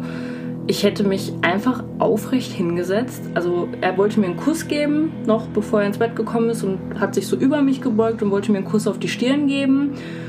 Und in dem bin ich wohl hochgeschreckt, habe mich einfach nur aufrecht hingesetzt, die Augen aufgerissen und aufs tiefster Lunge geschrien. Also wirklich einfach nur geschrien. Lange und anhaltend. Und er hat gesagt, mein ganzer Körper war steif und er hat auch versucht, mich zu wecken. Und ihm kam das vor wie Minuten. Und er wusste nicht, was er machen soll. Er hat mich nicht wach bekommen, er hat mich nicht beruhigt bekommen. Ja, und als ich wach geworden bin, wie gesagt, für mich, ich kann mich an nichts erinnern. An kein Schreien, an kein. an keine Angst. Ja. Und seitdem kam das häufiger vor. Genau, das ist danach noch einmal passiert, auf jeden Fall nochmal genau so auch. Nur, dass er im Raum nebenan war und davon dann, also er hat das dann mitbekommen, ist rübergekommen und ähm, hat halt wieder das gleiche versucht, mich festzuhalten, mich zu wecken irgendwie, weil ich halt mich dann immer aufrecht setze und er hat gesagt, sobald er mich angefasst hat oder versucht hat, wieder runterzudrücken, also aufs Bett quasi zu drücken, ähm, hat mein ganzer Körper sich so versteift, dass das, also ne, dass er Angst mhm. hatte irgendwie, ja, mir sogar weh zu tun. Mhm. Und ähm, ja, davon bin ich dann wieder wach geworden und konnte mich wieder an absolut gar nichts erinnern. Für mich war es immer so, als hätte er mich aus dem Nichts wach gemacht. Also als hätte er einfach, wäre er rübergekommen und hätte gesagt, hey, wach auf. So nach dem Motto. Mhm. Ja, und dann ist es wohl noch ein drittes Mal passiert und er sagte, da hat er aber selber so tief geschlafen, dass er erst davon wach geworden ist im Nachhinein, wo, wo ich schon nur noch gesessen habe und quasi so auf, die, auf dem Rückweg war, also wo ich mich gerade wieder hinlegen wollte. Mhm. Ja, jetzt würde ich sagen, ist es ziemlich eindeutig. Der Pavor Nocturnus ist die Nachtangst. Mhm.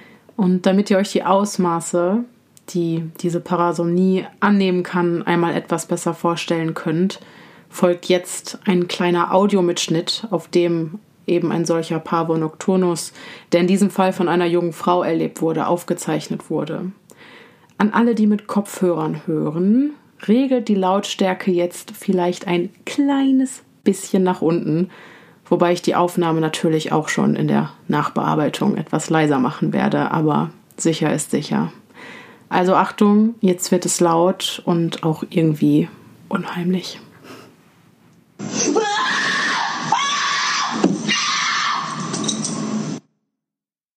Ja, wie ist das für dich, wenn du das jetzt hörst, Lea, weil du bist selber betroffen, kannst dich aber nichts erinnern und hast es auch nie wirklich mitbekommen. Ich habe es ihm auch nicht geglaubt. Ich habe beim ersten Mal so gelacht, weil ich gedacht habe, ja klar, geschrien. So davon werde ich doch selber wohl wach werden, wenn ich so laut schreie. Und ähm, also ich werde ihm das mal zeigen und mal fragen. Er sagt, das ist ein, bei mir ein durchgehender Schrei, also eher so ein richtiger mhm. durchgehender Schrei. Also er sagt, das ging durch Mark und Bein einfach mhm. nur und es war laut und ähm, ja, faszinierend zu hören. Also krass, dass das doch so intens ist. Ja, genau. Ich habe halt gedacht, okay, übertreibt vielleicht ein bisschen. Mhm. Ja. Ja, krass. Mhm. Auch der Pavor nocturnus ist eine Form der Schlafstörung, bei dem die Betroffenen durch ein nächtliches Aufschrecken aus dem Tiefschlaf gerissen werden. Da es sich bei der Nachtangst ebenfalls um eine Non-REM-Parasomnie handelt, tritt sie, wie auch das Schlafwandeln, in der Regel in der ersten Nachthälfte auf. Auch hiervon sind vorwiegend Klein- und Schulkinder, circa vier bis zwölf Jahre, betroffen. Aber auch Erwachsene, und dabei sind es dann eher Männer als Frauen, können ein Leben lang betroffen sein. Der Pavor, du guckst gerade sehr schockiert. Ja. Der Pavor nocturnus tritt außerdem häufig als eine Begleiterscheinung des Schlafwandelns auf. Er ist prinzipiell harmlos, auch wenn es ganz und gar nicht danach aussieht, da sich die Betroffenen meist aber nicht einmal an einen bösen Traum, den sie durchlebt haben, erinnern können, hat er auch für den Betroffenen selbst keine weiteren Konsequenzen. Mhm. Nach dem Weiterschlafen ist das nächtliche Geschehen dann komplett aus dem Gedächtnis verschwunden, Die Nachtangst tritt typischerweise während der ersten Non-REM-Phase auf. Das ist dann so in etwa 15 bis eine Stunde nach dem Einschlafen. Kommt das bei dir hin? Das kommt hin, tatsächlich, ja. ja. Also das erste Mal, glaube ich, so eine, eine halbe Stunde, nachdem ich ins Bett mhm. gegangen bin. Und genau. ja. ja. Dabei schrecken die Betroffenen wimmernd, keuchend oder mit einem Schrei aus dem Tiefschlaf auf. Letzteres war ja bei dir der Fall. Anschließend sind sie oftmals für weitere 15 Minuten nicht ansprechbar. In dieser Zeit verspürt der Geängstigte eine massive Panik, die sich im Schlaflabor sogar messen lässt und sich durch kalten Schweiß, einen stark beschleunigten Puls und beschleunigte Atmung manifestiert. Ja, da muss ich ganz ehrlich sagen, bei dem allerersten Mal, wo es passiert ist, war mein Lebensgefährte ja über mich gebeugt. Mhm. Also er hat quasi, wenn man sich das jetzt vorstellt, seine Hände auf meinen Schultern gehabt und, und auch so ein bisschen gerüttelt, weil er natürlich versucht hat, mich wach zu bekommen. Mhm. Und da erinnere ich mich halt nur, ich bin wach geworden und ich habe unfassbares Herzrasen gehabt, also wirklich unfassbares ja. Herzrasen und habe dann nach seinem Gesicht gegriffen, weil ich mich natürlich auch erschreckt habe im ja, Dunkeln ja, auf einmal nur dann ne dieses und und habe versucht um mich zu schlagen mhm. und dann bin ich wach geworden und ich war so verschwitzt und wie gesagt mein Herz hat so gerast und das war das was mich so dann in dem Moment halt auch wütend gemacht habe, weil ich gedacht habe, warum hat er mich wach gemacht? Und warum dann auch dieses, du mich warum, so? Und warum hältst du mich fest? Warum hast, ja. hängst du über mir und hältst mich fest? Das ja. war so. Da muss man übrigens aufpassen. Ich habe auch einige Erfahrungsberichte gelesen, wo sich die Betroffenen sogar wirklich während einer Nachtangst schwerst verletzt haben, weil sie entweder aufgesprungen, desorientiert losgerannt und weiß ich nicht, irgendwo gegengerannt sind oder eben wenn man dann versucht, diese starren Körper festzuhalten und die wehren sich mit aller Kraft mhm. dagegen. Das kann zu Verletzungen führen, klar. Aber wie man sich in so einer Situation verhält, da reden wir auch noch drüber. Nach dem Aufwachen erkennen die Betroffenen ihre Umgebung oft zunächst nicht und auch ihre Bezugspersonen können sie nicht als diese identifizieren. Doch einmal aus dem Albtraum erwacht, schlafen sie meist kurz darauf wieder ruhig ein und am nächsten Morgen ist alles vergessen. Die Ursachen für diese Parasomnie sind leider bis heute unklar. Aber auch hier könnte wieder eine familiäre Prädisposition eine Rolle spielen. Anzunehmen ist außerdem, dass auch psychologische Auslöser von Bedeutung sind, insbesondere Stress, Überforderung, eine angespannte Familiensituation, große Veränderungen oder aber auch Freude und Aufregung. Tatsächlich tritt der Pavor nocturnus bei Kindern häufig um die Zeit der Einschulung auf, da die ja ebenfalls mit sehr viel Aufregung, Veränderung, Freude oder Angst und emotionaler Anspannung verbunden ist. Und das hatte tatsächlich die Nichte von meinem Freund auch, kurz vor ihrer Einschulung. Hatte ja. die auch diese Fieberträume und so. Ja. Die Nachtangst ist ebenfalls wie das Schlafwandeln ein Entwicklungsphänomen, da das Gehirn von Klein- und Vorschulkindern noch nicht vollständig entwickelt ist und sich die komplizierte Architektur des Schlafes erst noch ausbilden muss, kann es sein, dass der Wechsel zwischen den verschiedenen Schlafphasen bei kleinen Kindern nicht immer ganz reibungslos funktioniert. Eine daraus resultierende Überregung des Gehirns kann dann einen Nachtschreck aus der Tiefschlafphase heraus auslösen. Vielleicht ist dein Gehirn einfach noch nicht fertig entwickelt. Hey.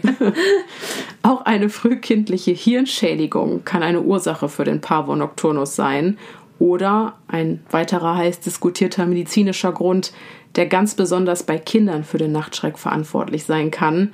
Eine Entzündung der Mandeln, die ist bei Kindern nämlich recht häufig und geht eben auch mit Symptomen wie Fieber, und einer Behinderung der Atmung während des Schlafes einher, was beides das Risiko erhöht, unter Nachtangst zu leiden. Ich frage jetzt nicht, warum du deine Augenbrauen so zuckend hochgezogen hast, als du erzählt hast, bei Schädigungen vom Gehirn bei Kindern. Dass du mich nicht angeguckt hast, war alles. Also. Ansonsten, wie beim Schlafwandeln auch, Übermüdung, Schlafmangel, emotionaler Stress, fieberhafte Erkrankungen, Medikamente, ein ereignisreicher Tag mit vielen Eindrücken oder Übernachten in einer fremden Umgebung. Das alles können Ursachen sein. Die Diagnose erfolgt auch hier durch eine Überwachung des Schlafverhaltens im Schlaflabor mittels des EEGs. Hm. Aber es tritt ja halt in dem Sinne, man kann ja nicht voraussagen, wann es auftritt. Ne? Das ist das, das große Problem bei der Sache. Ähm, sofern ich mich recht erinnere, habe ich gelesen, dass die Krankenkasse zwei Nächte im Schlaflabor bezahlt, mhm. weil man eben nie davon ausgehen kann, dass es immer auftritt. Aber wer sagt, dass es reicht. Ja. Ne? Wobei, ich meine, gut, da hat man dann auf jeden Fall schon mal vielleicht Stress, eine andere Umgebung. Das schon, vielleicht, ja. Vielleicht wird es da getriggert.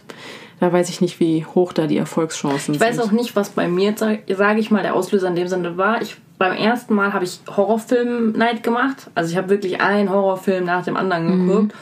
Mein Lebensgefährte sagte, ja, das, das lag nur daran. Aber als, als es dann das zweite Mal passiert ist, an einem normalen Wochentag mhm. ohne vorherige spezielle Ereignisse, mhm. ja, da wusste man dann auch nicht mehr, okay. Ja, und ganz ehrlich, wie viele Horrorfilme haben wir schon geguckt? Ne? Ist auch so, habe ich auch gesagt. Aber trotzdem, im ersten Moment sucht man ja eine Erklärung Klar, für natürlich. sowas. Ne? Man denkt sich ja, kein Mensch. Die suche ich einfach. bei dir auch immer noch. Ja. Ich, ich sage selber, das lag an dem Prüfungsstress, den ich mir selber gemacht habe, mhm. irgendwie. Das könnte vielleicht zusammenhängen. Ich sag mal, ich warte jetzt ab, ob es nochmal genau. passiert, wo die Prüfung jetzt hinter mir liegt. Und, mhm. ähm, ja, eine wirkliche ja. Therapie gibt es ja auch genau. gar nicht. Ne? Was will man machen, außer wie gesagt, gute Schlafhygiene. Alles ja. wie beim Schlafwandeln letzten Endes auch. Aber es ist nochmal, glaube ich, wichtig, die Nachtangst definitiv vom regulären Albtraum abzugrenzen. Mhm. Wo genau ist da der Unterschied? Albträume treten anders als die Nachtangst überwiegend in der zweiten Schlafhälfte, nämlich dem REM-Schlaf auf das ist auch der Grund dafür, warum man sich an Trauminhalte eines Albtraums erinnern kann, was beim Pavor Nocturnus nicht der Fall ist. Da der Körper während der REM-Phase vollständig gelähmt ist, fallen hier die Reaktionen auf das Geträumte wesentlich sanfter aus oder bleiben gar ganz aus. Die starken vegetativen Reaktionen sowie das Schreien und Kämpfen ist demnach nur in der Tiefschlafphase möglich, da der Körper hier eben nicht diese Lähmung aufweist. Auch der Pavor nocturnus erfordert eigentlich keine Therapie, auch wenn der Leidensdruck der Betroffenen oft sehr hoch ist. Bei Kindern sollte man die Eltern jedoch dafür sensibilisieren, dass sie darauf achten, dass sich bei dem betroffenen Kind kein Vermeidungsverhalten bezüglich solcher Situationen einstellt, in denen Außenstehende den Pavor nocturnus miterleben könnten, so zum Beispiel auf Klassenfahrten oder bei Übernachtungen bei Freunden mhm. oder so. Außerdem kann die Nachtangst vor allem, wenn sie im Erwachsenenalter auftritt, in seltenen Fällen der Beginn oder der Ausdruck einer psychischen Störung sein, zum Beispiel einer Phobie, einer Neurose, einer Depression oder gar einer Schizophrenie. Wenn dieser Verdacht besteht, macht es natürlich Sinn, sich in psychiatrische Behandlung zu begeben. Manche Quellen empfehlen außerdem Hypnose als Behandlungsmaßnahme. Davon mag man halten, was man will. Noch ein kleiner Praxistipp für besorgte Eltern, um das Kind vor dem Nachtschreck zu bewahren. Und wer weiß, vielleicht funktioniert das bei dir auch. Ich wüsste nicht, warum das nur bei Kindern helfen sollte. Und zwar, wenn man feststellt, dass das Kind immer ungefähr zur selben Zeit einen Pavor nocturnus erlebt, kann man unter der Anleitung eines Arztes sogenannte antizipatorische Weckungen durchführen. Dabei wird das Kind über den Zeitraum einer Woche circa 15 Minuten vor dem vermeintlich bevorstehenden Nachtschreck geweckt. Nach fünf Minuten darf es dann ungestört weiter schlafen und oft bleibt der Pavor nocturnus dann bei Anwendung dieser Methode aus, dass man quasi den mhm. Zeitraum überspringt einfach. Ansonsten, das weiß ich jetzt auch nur von Erfahrungsberichten anderer Betroffener, kann wohl auch vollständige Dunkelheit Abhilfe schaffen, da so nach dem Aufwachen keine Dinge gesehen werden können, die einem Angst einjagen oder so. Aber Weil, das habe ich ja. Also genau, das hast ja. du nicht, aber viele, ähnlich wie es bei der Schlafparalyse der Fall ist, nehmen halt Dinge ne, aus ihrem Traum noch mit ins Hier und Jetzt. Ja, ich glaube, das war das, was mir auch halt beim ersten Mal so Angst gemacht hat, wo jemand über mich gebeugt war. Mhm. Das, das, hat, das hat mich bis heute noch, das verfolgt mich. Ja, das kann ich mir vorstellen. Jetzt habe ich es gerade schon erwähnt, die Schlafparalyse. Und damit kommen wir zu unserem nächsten Thema.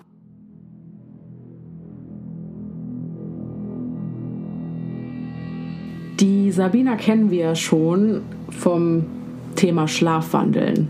Aber Schlafparalysen sind ja auch nicht ganz fremd. Das stimmt. ähm, ich habe es ein bisschen mit so Schlafphänomenen. Die letzte, an die ich mich erinnern kann, das war auch so die, die einschneidendste. Da bin ich aufgewacht und ich weiß, dass ich mich nicht bewegen konnte. Und ich weiß, dass ich, wenn ich mich nicht bewegen kann, kann ich auch nicht mein Fußende vom Bett sehen. Mhm. Aber ich habe es gesehen und ähm, da stand eine Ach Gott, das ist wie so das Klischee von so Kindermärchen. Es stand so eine alte, kleine, runzlige Frau da, aber wie so eine böse Hexe. Also ich habe eine unheimlich böse Energie gespürt und die ist dann näher gekommen. Ich habe dann komplett diese Notfallsignale vom, vom Körper, die ich eigentlich nur so klischeemäßig aus Kill Bill-Filmen kenne, ähm, tatsächlich erfahren. Und zwar war in meinem Ohr war wie so ein Notsirenengeheul. Mhm. Hinter meinen Augen leuchtete es rot und mein ganzer Körper versteifte sich und ich habe buchstäblich gespürt, wie eine absurde Menge an Adrenalin ausgestoßen wurde. Mhm. Und ich lag da in Todesangst ähm, und konnte natürlich nichts machen. Und ähm, so schnell wie es kam, ging es dann auch wieder weg. Also ich denke, das war nur eine Sache von fünf bis zehn Sekunden. Mhm. Aber in dem Moment bin ich aufgewacht, konnte mich nicht bewegen. Es kam eine böse Hexe auf mich zu und ich hatte Todesangst. Mir hat eine liebe Hörerin in einer Nachricht von ihren Erfahrungen berichtet und die lauten wie folgt. Zum Thema Schlafparalyse. Ich habe schon öfter die Erfahrung gemacht, dass ich mich nicht bewegen kann und völlig gelähmt bin. Allerdings weiß ich meist nicht, ob das ein Traum ist oder in der Realität passiert da ich den Raum, in dem ich tatsächlich auch liege, zwar detailgetreu vor mir sehe, aber manchmal dennoch komische Ereignisse um mich herum passieren. Vielen Dank für diese Nachricht. Und tatsächlich ist es so, dass jeder einzelne von uns schon zahlreiche Schlafparalysen erlebt hat. Nacht für Nacht, immer und immer wieder.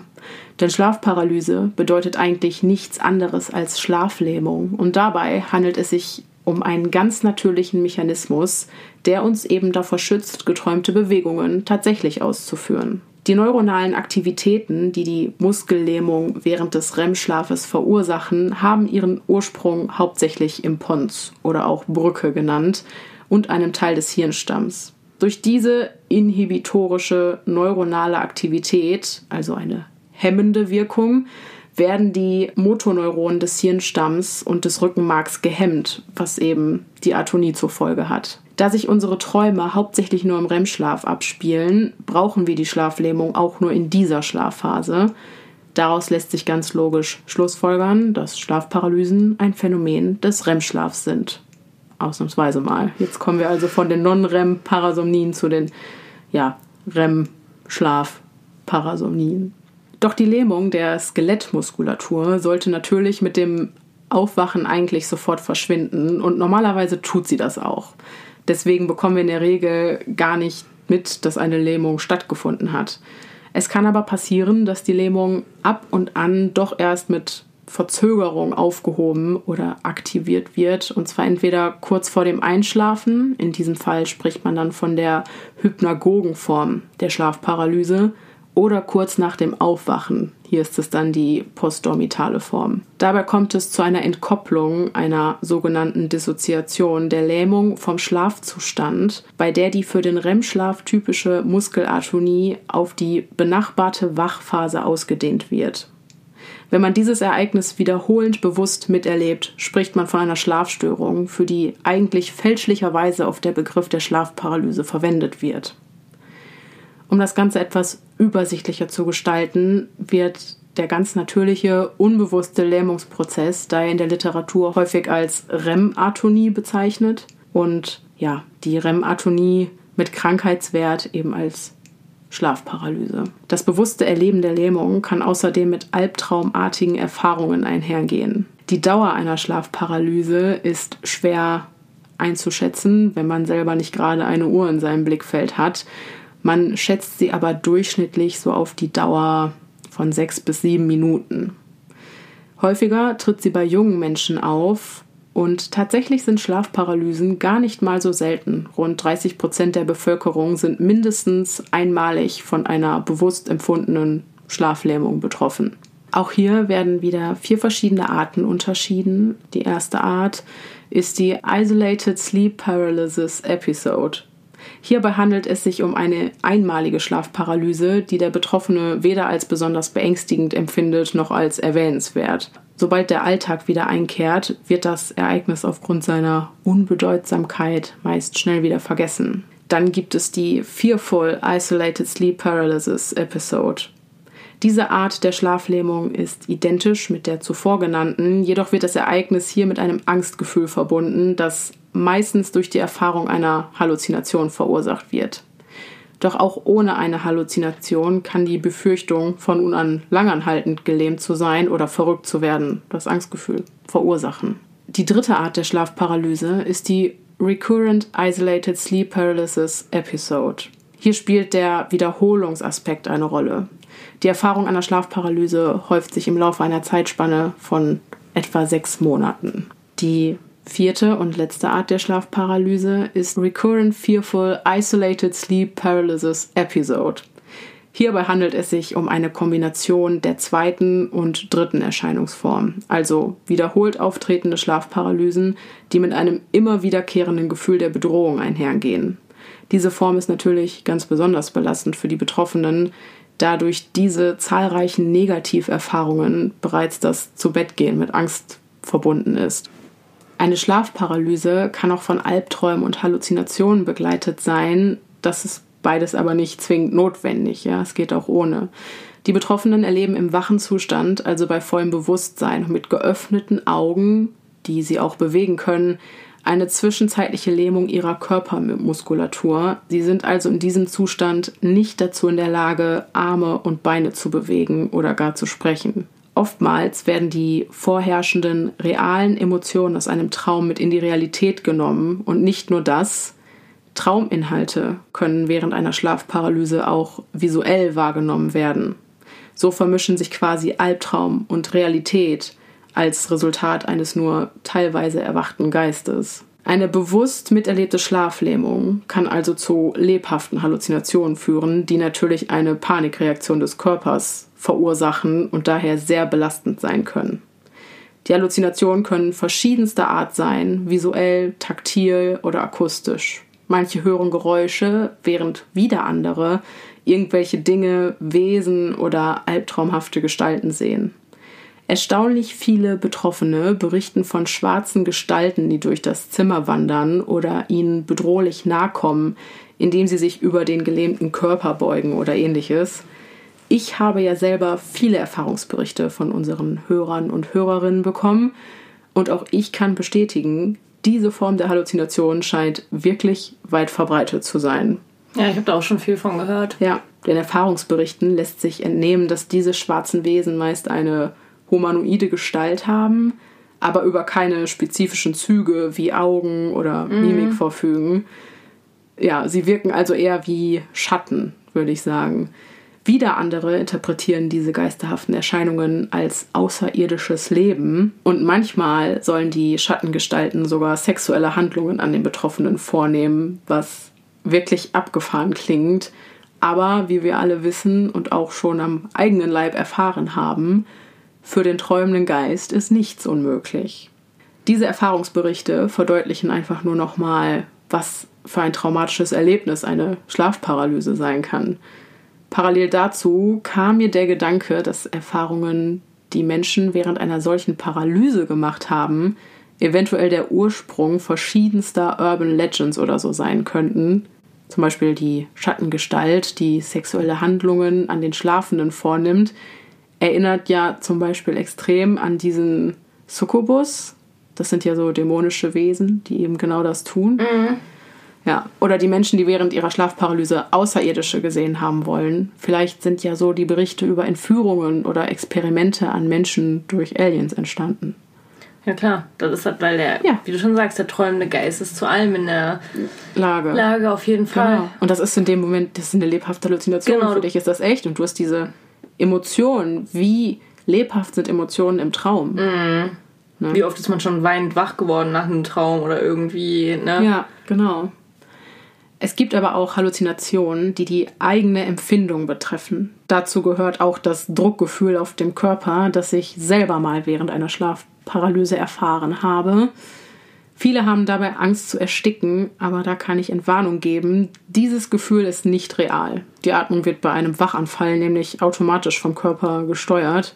Das Gefühl, dass einem die Luft abschnürt, ist lediglich das Resultat dieser Bewegungsunfähigkeit. Auch von außerkörperlichen Erfahrungen wird viel berichtet, die mit einer Autoskopie, also dem sich selbst sehen, einhergehen.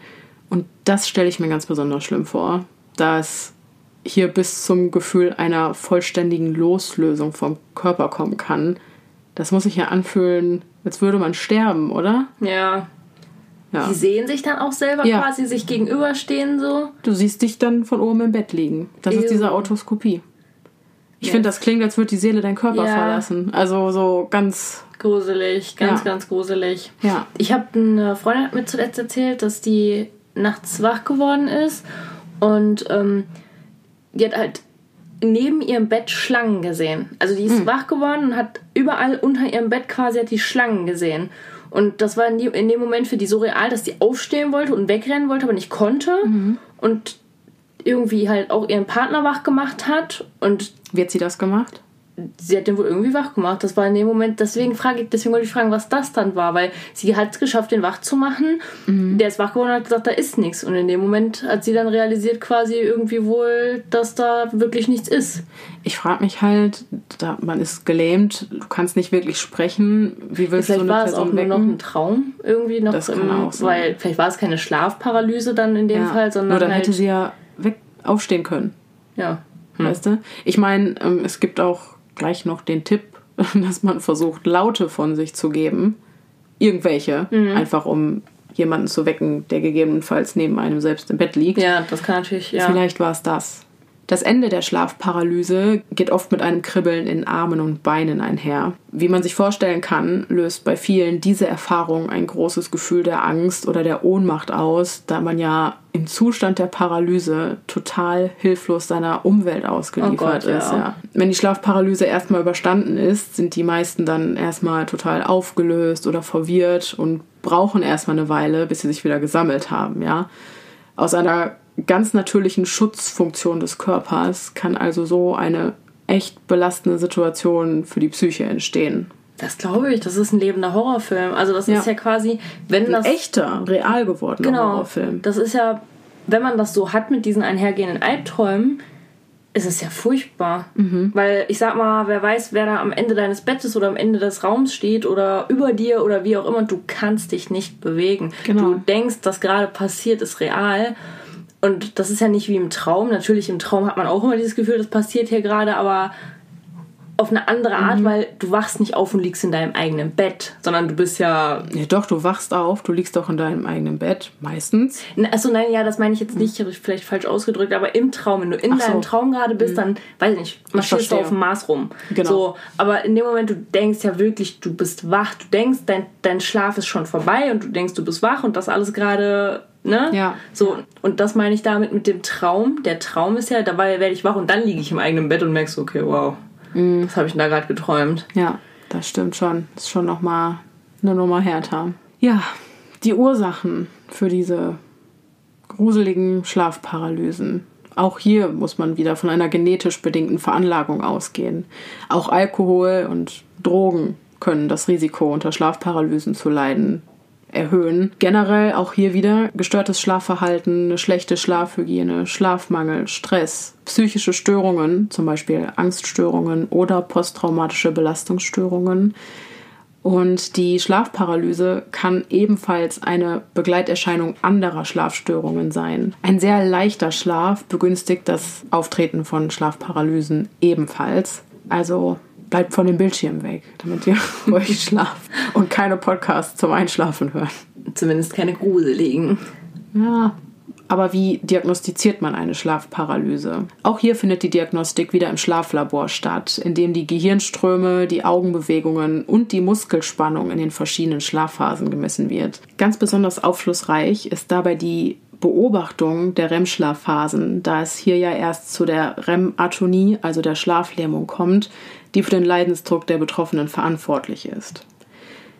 Tritt bei der Elektromyographie eine Schlaffheit der Muskulatur bei zeitgleicher Wachheit im EEG auf, liegt eine Schlafparalyse vor. Logisch, deine Muskeln sind noch am Schlafen und gelähmt, während dein mhm. Geist aber da ist. Außerdem sollte abgeklärt werden, ob die schlafbezogene Lähmung nicht doch das Symptom einer anderen Schlafstörung ist, zum Beispiel einer Narkolepsie. Das ist eine Störung der Schlafwachregulation, besser bekannt als Schlafsucht. Aber wie können wir diesen unliebsamen Zustand behandeln? Ja, wie können wir das therapieren und loswerden, dieses Problem? Denn einer Behandlung bedarf es vor allem dann, wenn der Leidensdruck, der von den Schlafparalysen ausgeht, eine psychisch zu große Belastung darstellt oder wenn begleitend dazu noch weitere Schlafstörungen auftreten. Es kann helfen, auf Alkohol und andere Drogen jeglicher Art zu verzichten und auch die aus der empfundenen Lähmung resultierenden Ängste können in schweren Fällen sogar auch mit verschiedenen Antidepressiva behandelt werden. Da Antidepressiva aber meist sehr viele Nebenwirkungen haben und eine Effektivität der Behandlung nicht garantiert werden kann, empfehlen Experten erstmal alles andere Menschenmögliche zu probieren, um die Paralysen in den Griff zu kriegen. Man muss ja nicht gleich mit Torpedos auf Spatzen schießen. Eine weitere Option sind pflanzliche Präparate, die den Hormonhaushalt von Melatonin und Serotonin regulieren oder eine Verhaltenstherapie, in der man versucht, den wirklichen Ursachen für das Auftreten dieses Phänomens auf den Grund zu gehen. Doch bevor man zu diesen Maßnahmen greift, kann man selbst erstmal so einiges ausprobieren. Zum Beispiel erst zu Bett gehen, wenn man richtig, richtig müde ist. Wenn man nicht einschlafen kann, sollte man außerdem nicht stundenlang wach im Bett liegen, denn das triggert das Auftreten solcher Schlafparalysen zusätzlich. Außerdem hat es schon vielen geholfen, ein Schlaftagebuch zu führen. Und ein weiterer Faktor, den wir wahrscheinlich alle kennen, ist das Gebrauchen von Handys oder Fernsehen kurz vor dem Einschlafen. Das wiederhole ich jetzt zum dritten Mal. Die grellen Lichter sorgen nämlich dafür, dass Melatonin nicht ausreichend ausgeschüttet wird und somit wird halt ein erholsamer Schlaf verhindert. Des Weiteren kann die Schlafqualität durch Sport oder zum Beispiel auch durch Yoga verbessert werden. Ihr könntet außerdem einen lieben Freund, eine Freundin oder ein Familienmitglied einweihen und vereinbaren, dass ihr ihn oder sie auch nachts nach einer solchen Paralyse kurz anrufen könnt. Es ist nämlich in jedem Fall schon mal beruhigend zu wissen, dass man im Notfall mit seiner Angst nicht alleine ist. Außerdem kann die Angst vor der Schlafparalyse selbst vor dem Einschlafen ein Auftreten einer solchen triggern. Auf diesem Wege könntet ihr euch die Angst vielleicht ein bisschen nehmen. Ich habe noch ein paar weitere Praxistipps für Betroffene. Und zwar macht euch mit den medizinischen Hintergründen dieses Phänomens vertraut. Hört diese Folge. Ein grundlegendes Verständnis der Sache kann euch helfen, dem Ganzen etwas den Schrecken zu nehmen und gelassener damit umzugehen. Auch wenn es dann zu Halluzinationen kommt, hilft es, sich auf die wissenschaftlichen Fakten zu berufen. Man kann sich dann einfach immer wieder sagen, ich erlebe gerade eine Schlafparalyse, etwas ganz Natürliches und das, was hier passiert, das ist nicht real. Es besteht keine Gefahr.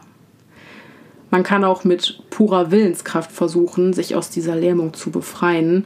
Das habe ich selber auch schon mal empfohlen. Dabei würde ich mich erstmal nur darauf konzentrieren, ein ganz kleines Körperteil nur ein kleines bisschen zu bewegen, zum Beispiel ein Zeh oder ein Finger. Wenn das gelingt, wird nämlich die Schlaflähmung vollständig durchbrochen. Und das funktioniert wirklich, wirklich zuverlässig. Das mache ich sogar, wenn ich merke, dass ich einen Albtraum habe. Also, wenn ihr nicht alleine im Raum seid, könnt ihr noch versuchen, durch heftiges Atmen oder irgendwelche anderen Geräusche auf euch aufmerksam zu machen, falls ihr dazu denn in der Lage seid. Und ja, dann wird euch wahrscheinlich geholfen. Ich hoffe, dass irgendwas davon irgendjemandem da draußen vielleicht eine Hilfe ist. Kommen wir jetzt aber zu unserem letzten Themenkomplex. Und zwar das Träumen. Was sind Träume überhaupt und warum träumen wir? Das habe ich mich auch schon sehr, sehr oft gefragt. Und ich glaube, damit bin ich nicht alleine. Auf gar keinen Fall. Das interessiert mich auch. Mhm. Träumen ist im Prinzip unser subjektives Erleben während des Schlafens. Jeder träumt und das wahrscheinlich auch mehr als uns bewusst ist, da wir uns nur an einen ganz kleinen Bruchteil unserer Träume tatsächlich erinnern können. Dass wir immer träumen, liegt daran, dass sich unser subjektives Erleben nicht ausschalten lässt, weder im Wachzustand noch im Schlaf. Doch die Frage der Fragen ist, ob das Träumen ja einen tieferen Sinn hat. Freud vertrat die Ansicht, dass jeder Traum eine verschleierte Wunschvorstellung darstellt, die es anhand eines psychoanalytischen Prozesses aufzudecken gilt. Aber aufgrund der Abnahme des Einflusses psychoanalytischer Theorien, auf denen die Traumdeutung bis heute im Wesentlichen beruht, werden Träume und deren Inhalte in der psychologischen Forschung kaum noch systematisch untersucht. Bedauerlicherweise. Außerdem gibt es einige methodische Schwierigkeiten bei der Erfassung und Kategorisierung der Trauminhalte. Dennoch wissen wir, dass unser Gehirn während des Schlafens Inhalte verfestigt und bearbeitet, die wir tagsüber gelernt haben. Manche Wissenschaftler vermuten daher, dass das Träumen bei diesen Konsolidierungsprozessen eine wichtige Rolle spielt. Die Idee ist, dass das Gehirn beim Träumen neue Informationen mit alten mischt und dann abspeichert. Versuchsteilnehmer verschiedener Untersuchungen berichteten nämlich, dass sich in ihren Träumen neue mit alten Erfahrungen gemischt hätten, die häufig emotional miteinander in Verbindung stünden. Im Schlaf bearbeiten wir also Themen, die uns beschäftigen. Doch die oft auch unorganisiert und abstrus wirkende Kreativität unserer Träume könnten wir möglicherweise auch dafür nutzen, um Lösungen auf unsere aktuellen Probleme zu finden. Eine ähnliche Theorie besagt, dass wir uns in Träumen auf Situationen vorbereiten und praktische Fähigkeiten trainieren, die wir später einmal brauchen könnten. Wieder andere Theorien postulieren, dass wir im Traum lernen, mit Angstsituationen umzugehen und dass Albträume dabei nur der Gipfel des Eisberges sind. Immer wenn wir tagsüber eine brenzlige Situation erleben, verfestigt man im Traum das Wissen, um nächstes Mal mit dieser gefährlichen Lage umgehen zu können. Denn wer Gefahren vermeidet oder besser meistert, hat höhere Überlebenschancen. Das ergibt auch Sinn, wenn man, man träumt ja auch manchmal richtig unrealistischen Mist, genau, sage ich jetzt ja. mal. Aber wir leben ja auch in einer Welt voller Social Media und Filmen und allem Möglichen. Und ich sag mal, wenn man irgendwas träumt, was, ja, wo man denkt, so, wie, wie komme ich jetzt gerade da drauf? Mhm. Aber man hat ja Filme geguckt, wo vielleicht so eine Situation schon mal vorgekommen ist oder so. Stimmt, da fragt man sich natürlich, wie wären die Träume, wenn es Film und Fernsehen nicht und sowas würde. alles gar nicht geben würde. Genau, weil wie gesagt, wie oft hat man einen Traum? Wie oft habe ich dich morgens angerufen oder dir geschrieben, so, boah, ich hatte einen Traum, das war von einer mhm. anderen Welt. Ja. Wenn man überlegt, was man schon alles für Filme geguckt hat, mhm. ergibt es vielleicht doch Sinn. Ja, aber es gibt auch tatsächlich eine Erklärung, warum Träume so abstrus und so sind. Da komme ich in ganz wenigen Minuten zu. Übrigens arbeitet das Gehirn im Traum fast genauso wie im Wachzustand. Wenn man sich bewegen will, wird wie im Wachzustand auch der Motorkortex aktiv. Der einzige Unterschied besteht darin, dass die Übertragung des Aktionspotenzials zum Muskel hin im Hirnstamm blockiert wird, da man die Bewegung ja sonst tatsächlich ausführen würde. Da haben wir also wieder diese REM-Atonie oder Schlaflähmung. Der zweite kleine Unterschied besteht darin, dass die Amygdala, die für die Verarbeitung von Emotionen zuständig ist, während des Träumens sogar aktiver ist als im Wachzustand, wohingegen die Aktivität des präfrontalen Kortex, der vor allem für das planerische und geradlinige Denken und Handeln zuständig ist, gehemmt ist. Forscher gehen davon aus, dass, und jetzt kommt's, die nur geringfügige Aktivität des PFCs während des Schlafens auch der Grund dafür ist, warum unsere Träume eben oft so bizarr und diffus sind. Das macht total Sinn. Unser logisches Denken schläft, ist ausgeschaltet, mhm. während unsere, ja, unsere emotionalen Verarbeitungssysteme aktiv sind. Ja, ja, klar. Und dabei hört ja. natürlich, wenn, wenn das logische, rationale Denken dabei ausgeschaltet ist, malt die Fantasie sich wahrscheinlich alles Mögliche aus. Genau. Ich finde es ein bisschen schade, dass dieser Ansatz von Freud da halt so ein bisschen veraltet ist, mhm. dass man aufgehört hat nach, ja, ja, dass man mit der Traumdeutung einfach aufgehört hat, nach der Bedeutung von Träumen zu suchen, weißt ja. du? Weil, oh, ich weiß nicht, ich finde, also ich hatte das schon sehr, sehr oft, dass ich irgendwas geträumt habe und ich konnte darin wirklich ganz deutlich eine Lebenssituation oder ein Problem erkennen, an dem ich gerade zu knacken habe und das sich aber auf ganz kryptische, kreative Art und Weise in diesem Traum ausgedrückt hat. Mhm. Aber es gibt es schon noch ein bisschen. Also wenn man das mal googelt. Ja, klar. Dann, ne, ich sag mal. Ja gut, was gibt's nicht, was man googelt? Ne? Ich denke, das ist dann auch so ein bisschen so eine Pseudowissenschaft. Nein, aber auch dieses trotz allem so ein bisschen, man sagt ja immer, viele Menschen, die beispielsweise von einem Schmetterling träumen oder irgendwie mhm. die, denen steht und das und das bevor oder mhm. sagt man, man sagt ja auch immer, wenn man in eine neue Wohnung zieht, ich weiß nicht, ob du das kennst, so man sagt mhm. immer, der erste Traum in der neuen Wohnung geht in Erfüllung. Ist das so? Das sagt, man. man. so, ja. Also ich kenne das auf jeden okay, Fall. Okay, so. gut, dass äh, ich davon noch nie was gehört habe, denn ich muss sagen, wenn ich träume, sodass ich mich daran erinnern kann, sind es eigentlich immer Albträume. Echt? Also bei mir sind es entweder Albträume oder sehr bizarre Träume, also so mhm. wirklich so völlig verwirrend und zusammenhanglos. Mhm. Also. Nee, ich weiß nicht, bei mir sind. Also klar, ich träume wahrscheinlich auch äh, schöne Sachen, aber ich kann mhm. mich dann einfach nicht dran erinnern. Wahrscheinlich, weil es nicht so einprägsam ist wie irgendein Albtraum. Ich, ein Beispiel fällt mir da gerade ein. Ich habe letztens geträumt, dass ich in meiner Wohnung bin und es wurde irgendwie immer dunkler und dunkler. Und als ich das Licht angemacht habe, ist egal was ich gemacht habe, egal wie viele Lampen, Lichter, Lichtschalter ich betätigt mhm. habe, es wurde einfach nicht heller. Und dann habe ich das danach einfach mal aus Interesse gegoogelt, weil ich weiß nicht, ich glaube an eine tiefere Bedeutung. Mhm. Ich glaube, das Unterbewusstsein will mit uns auf diese Art und Weise irgendwie kommunizieren. Und das ja bedeutet so viel wie, dass man ein bisschen auf seine ja, Energie aufpassen soll, auf ja. seine psychische Energie quasi, die leer geht, die zur Neige geht. Und das war tatsächlich in einer Phase, in der ich sehr, ja, sehr viel um die Ohren hatte und sehr erschöpft war. Mhm. Und dementsprechend dieses, du drückst auf den Lichtschalter, aber es passiert nichts ist ja wirklich ein sehr passendes Sinnbild für dieses, ich kann keine Leistung mehr bringen. Ja, ich verstehe schon, was du meinst. Mhm. Ja, das ja, ich glaube auch auf jeden Fall. Ich glaube auch, wenn, also ich hatte einen Traum, ich glaube, das war Ende letzten Jahres, von meinem Großvater und dazu muss man sagen, ich habe eine sehr, sehr enge Bindung mhm. zu meinem Großvater gehabt und der ist leider sehr früh verstorben dann. Und das war auch so ein Traum, der hat mich emotional wahnsinnig mitgenommen, obwohl gar nichts Dramatisches passiert ist. Es war einfach nur, ich bin in das Wohnzimmer von Oma und Opa reingekommen, wie früher als Kind. Und mhm. meine, die hatten so einen Ohrensessel, so dieses typische, ne, so ein Ohrensessel. Und mein Opa hatte eine Halbglatze. Und immer wenn ich reingekommen bin, als Kind schon, bin ich zu diesem Ohrensessel und habe dem einen Kuss auf seine Glatze gegeben. Mhm. Und ich bin einfach ins Wohnzimmer und der ganze Raum, es war alles man muss dazu sagen, also meine Oma lebt noch, die wohnt auch immer noch in der mhm. Wohnung und da ist auch alles mittlerweile anders. Also, und ich bin da rein, alles rumherum war weiß. Mhm. Es war nur dieser Ohrensessel stand in dem Raum und mein Opa saß in diesem Sessel. Mhm. Und ich bin da hingegangen und habe mich da hingekniet und mein Opa hat aus dem Fenster geguckt und dann habe ich mich hingekniet und habe halt nach ihm gerufen und gerufen und habe angefangen zu weinen und habe seine Hand genommen und in dem Moment hat er sich umgedreht, hat mich angeguckt, mein Gesicht gestreichelt, gelächelt und mich mit so einer Wärme innerlich umgeben, mhm. dass ich wach geworden bin. Er hat nicht mit mir gesprochen oder irgendwas, sondern wirklich nur mein mhm. Gesicht gestreichelt und ich bin wach geworden und ich war unfassbar glücklich. Und das war auch in so einer ja, und das war in so einer Situation in meinem Leben, in der es mir nicht gut ging, also wo ich viel durcheinander war, gestresst war und emotional sehr belastet war.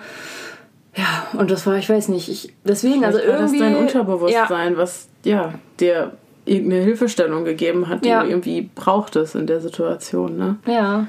Also ja. deswegen, das war auch ein Trauma, den konnte ich mich ganz klar erinnern, weil ich bin wach geworden und mein ganzes Gesicht war nass und mhm trotzdem war ich glücklich. Also es war kein mhm. schlimmer Traum in dem in der Hinsicht. Der hat mich mitgenommen, aber mhm. auf eine positive Art und Weise. Mhm. Ja. Ja. Sehr krass. Ja, Träumen ist einfach wahnsinnig spannend. Und es gibt noch ein weiteres sehr interessantes Phänomen, auf das ich gerne noch kurz eingehen würde. Ich habe das auch schon mal erwähnt, dass ich mal etwas geträumt habe, was kurze Zeit darauf wirklich eingetreten ist. Und damit bin ich natürlich nicht alleine. Und dieses Phänomen nennt sich Déjà Revé. Vielen von euch ist der Begriff Déjà-vu wahrscheinlich schon geläufig, denn das bedeutet übersetzt schon gesehen. Das Déjà Revé ist dem Déjà-vu ganz ähnlich, nur heißt es hier zu Deutsch schon geträumt.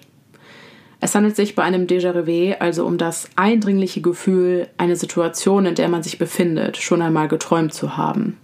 Doch tatsächlich scheint dieses Phänomen so selten zu sein, dass Experten und Forscher es bisher nur bei Epilepsiepatienten beobachten konnten.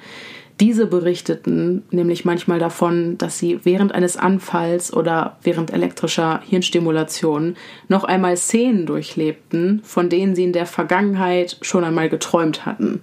Finde ich auch total mhm. krass. Warum ist das so? Ja, und nach einer Reihe verschiedenster Untersuchungen waren die Forscher dazu in der Lage, die rund 42 Déjà-revé-Ereignisse der Probanden äh, immerhin in drei Kategorien einzuteilen. Das ist einmal die Rückbesinnung auf ganz spezielle Träume, dann die Erinnerung an vage Traumszenen und schließlich Situationen, in denen der Patient lediglich das Gefühl hatte, sich in einem traumartigen Zustand zu befinden. Die ersten beiden Formen scheinen dann aufzutreten, wenn im Gehirn der Epilepsie-Patienten der mediale Teil des Temporallappens stimuliert wurde, eine Region, die unter anderem bei Gedächtnisprozessen eine zentrale Rolle spielt. Somit scheint das Phänomen eines Déjà-revés zumindest schon mal seinen Ursprung im selben Hirnareal zu haben, wie das des Déjà-vus. Da es aber leider nicht wirklich viele weitere Forschungsergebnisse zu diesem Thema gibt, habe ich mich dann noch ein bisschen mit dem Déjà-vu beschäftigt, da ich vermute, dass sich viele Erkenntnisse diesbezüglich vielleicht sogar auf das Déjà-vu übertragen lassen. Immerhin lassen sich die beiden Phänomene ja schon mal auf dasselbe Hirnareal zurückführen. Außerdem hat man bereits herausgefunden, dass Stress, Schlafmangel und Substanzen wie Alkohol, Drogen die Wahrscheinlichkeit eines Déjà-vus erhöhen und das kommt uns ja auch schon ziemlich bekannt vor. Das ist ja eigentlich genauso wie beim gesamten Thema Schlaf. Aber auch darüber, was ein Déjà-vu eigentlich ist und wie es entsteht, ist man sich auch noch nicht sicher. Aber es gibt immerhin hier schon einige Theorien und die lauten wie folgt. Theorie Nummer 1 besagt, dass Déjà-vus vergessene Erinnerungen sind. Soll heißen, obwohl man sich sicher ist, diese Situation schon mal erlebt zu haben, so handelt es sich bei diesem Gefühl doch um einen Trugschluss, der dadurch entstanden ist, dass man vielleicht schon mal einen kleinen Teilaspekt dieser Situation erlebt oder gesehen hat, aber vielleicht in anderer Form. Zum Beispiel, wenn wir beide in einem kleinen Café in Paris sitzen und auf den Eiffelturm blicken und mich überkommt das Gefühl, ein Déjà-vu zu haben, dann liegt das nach dieser Theorie daran, dass ich vielleicht in der Vergangenheit schon mal eine Postkarte gesehen habe, auf der zwei junge Frauen in einem Café in Paris sitzen, während im Hintergrund der Eiffelturm zu sehen ist. Jetzt kann ich mich aber gar nicht mehr daran erinnern, dass diese Postkarte lediglich der Grund dafür ist, warum mir diese Situation so bekannt vorkommt, was dann bei mir den Eindruck auslöst, ich hätte diese Situation genauso schon mal erlebt. Das ergibt unfassbar viel Sinn, finde ich. Definitiv. Das ergibt so unfassbar viel Sinn, ja, wirklich. Finde ich auch, tatsächlich. Die zweite Theorie besagt, dass Déjà-vus die Folge eines neurologischen Vorgangs sind. Damit ist gemeint, dass das Déjà-vu-Gefühl durch einen neurochemischen Vorgang im Gehirn ausgelöst wird. Man befindet sich in einer Situation und fühlt sich plötzlich komisch. Daraufhin reagiert dann das Gehirn, indem es dem unbekannten, seltsamen Gefühl eine bereits bekannte Situation zuordnet. Und et voilà, wir haben ein Déjà-vu und fühlen uns noch sicherer. Weil Ne? Ja. Wir fühlen uns natürlich wohler in uns bekannten Situationen. Ja, ja, klar. In der dritten Theorie wird davon ausgegangen, dass Déjà-vus falsche Assoziationen sind. Hier wird postuliert, dass man lediglich Bruchstücke aus der Vergangenheit erinnert, die man mit der Gegenwart falsch verknüpft. Es kommt also zu einer falschen Assoziation zwischen etwas Altem und etwas Neuem. Das hat mich so ein bisschen an die erste Theorie erinnert, muss ich sagen. Mhm. Äh, manche Forscher sehen das Déjà-vu auch als einen Selbstschutzmechanismus. Wir Menschen sind ja Gewohnheitstiere und unbekannte Situationen können uns schnell mal unheimlich erscheinen. Und aus diesem Grund neigen wir dann dazu, uns bewusst einzureden, diese Situation schon mal erlebt zu haben. So wissen wir immerhin, was kommt und wie wir uns zu verhalten haben. Dafür würde ebenfalls sprechen, dass wir Menschen, gerade wenn wir unsicher sind, dazu neigen, in unsere altbekannten, vielleicht sogar fehlerhaften Verhaltensmuster zurückzufallen. Ich finde, diese Theorie entspricht dann wieder etwas mehr der zweiten, die den mm. Déjà-vu als einen neurologischen Vorgang sieht, einfach. Ja. ja. Am realistischsten finde ich trotzdem die erste. Finde ich auch. Und ich finde, also die könnte ja rein theoretisch auch ein Déjà-revé erklären, mhm. dass wir glauben, wir hätten das schon mal geträumt. Dabei haben wir das gar nicht so geträumt, aber weil uns Teilaspekte davon so bekannt vorkommen, weißt du, was ich meine? Ja. Aber da ich das selber so echt erlebt habe, und das ist auch nicht also ich habe das geträumt und am zwei Tage später oder so habe ich erfahren, dass es am selben Tag, als ich es geträumt habe, passiert ist. Mhm. Und, ah, nee. Also die Theorie ist gut, aber sie reicht mir nicht. Ich hoffe, da wird es in den kommenden Jahren auf jeden Fall noch neue Erkenntnisse zu geben. Ja. Ja, definitiv. Auch sehr interessant, aber leider noch sehr unerforscht. wirft noch sehr viele Fragen auf. Ja, und äh, ich glaube, es wird Zeit, noch einen kleinen Exkurs zum luziden Träumen zu machen als Abschluss. Mhm. Und dafür begrüße ich einen ganz besonderen Interviewgast, der so nett war, mir ein paar drängende Fragen über das luzide Träumen zu beantworten.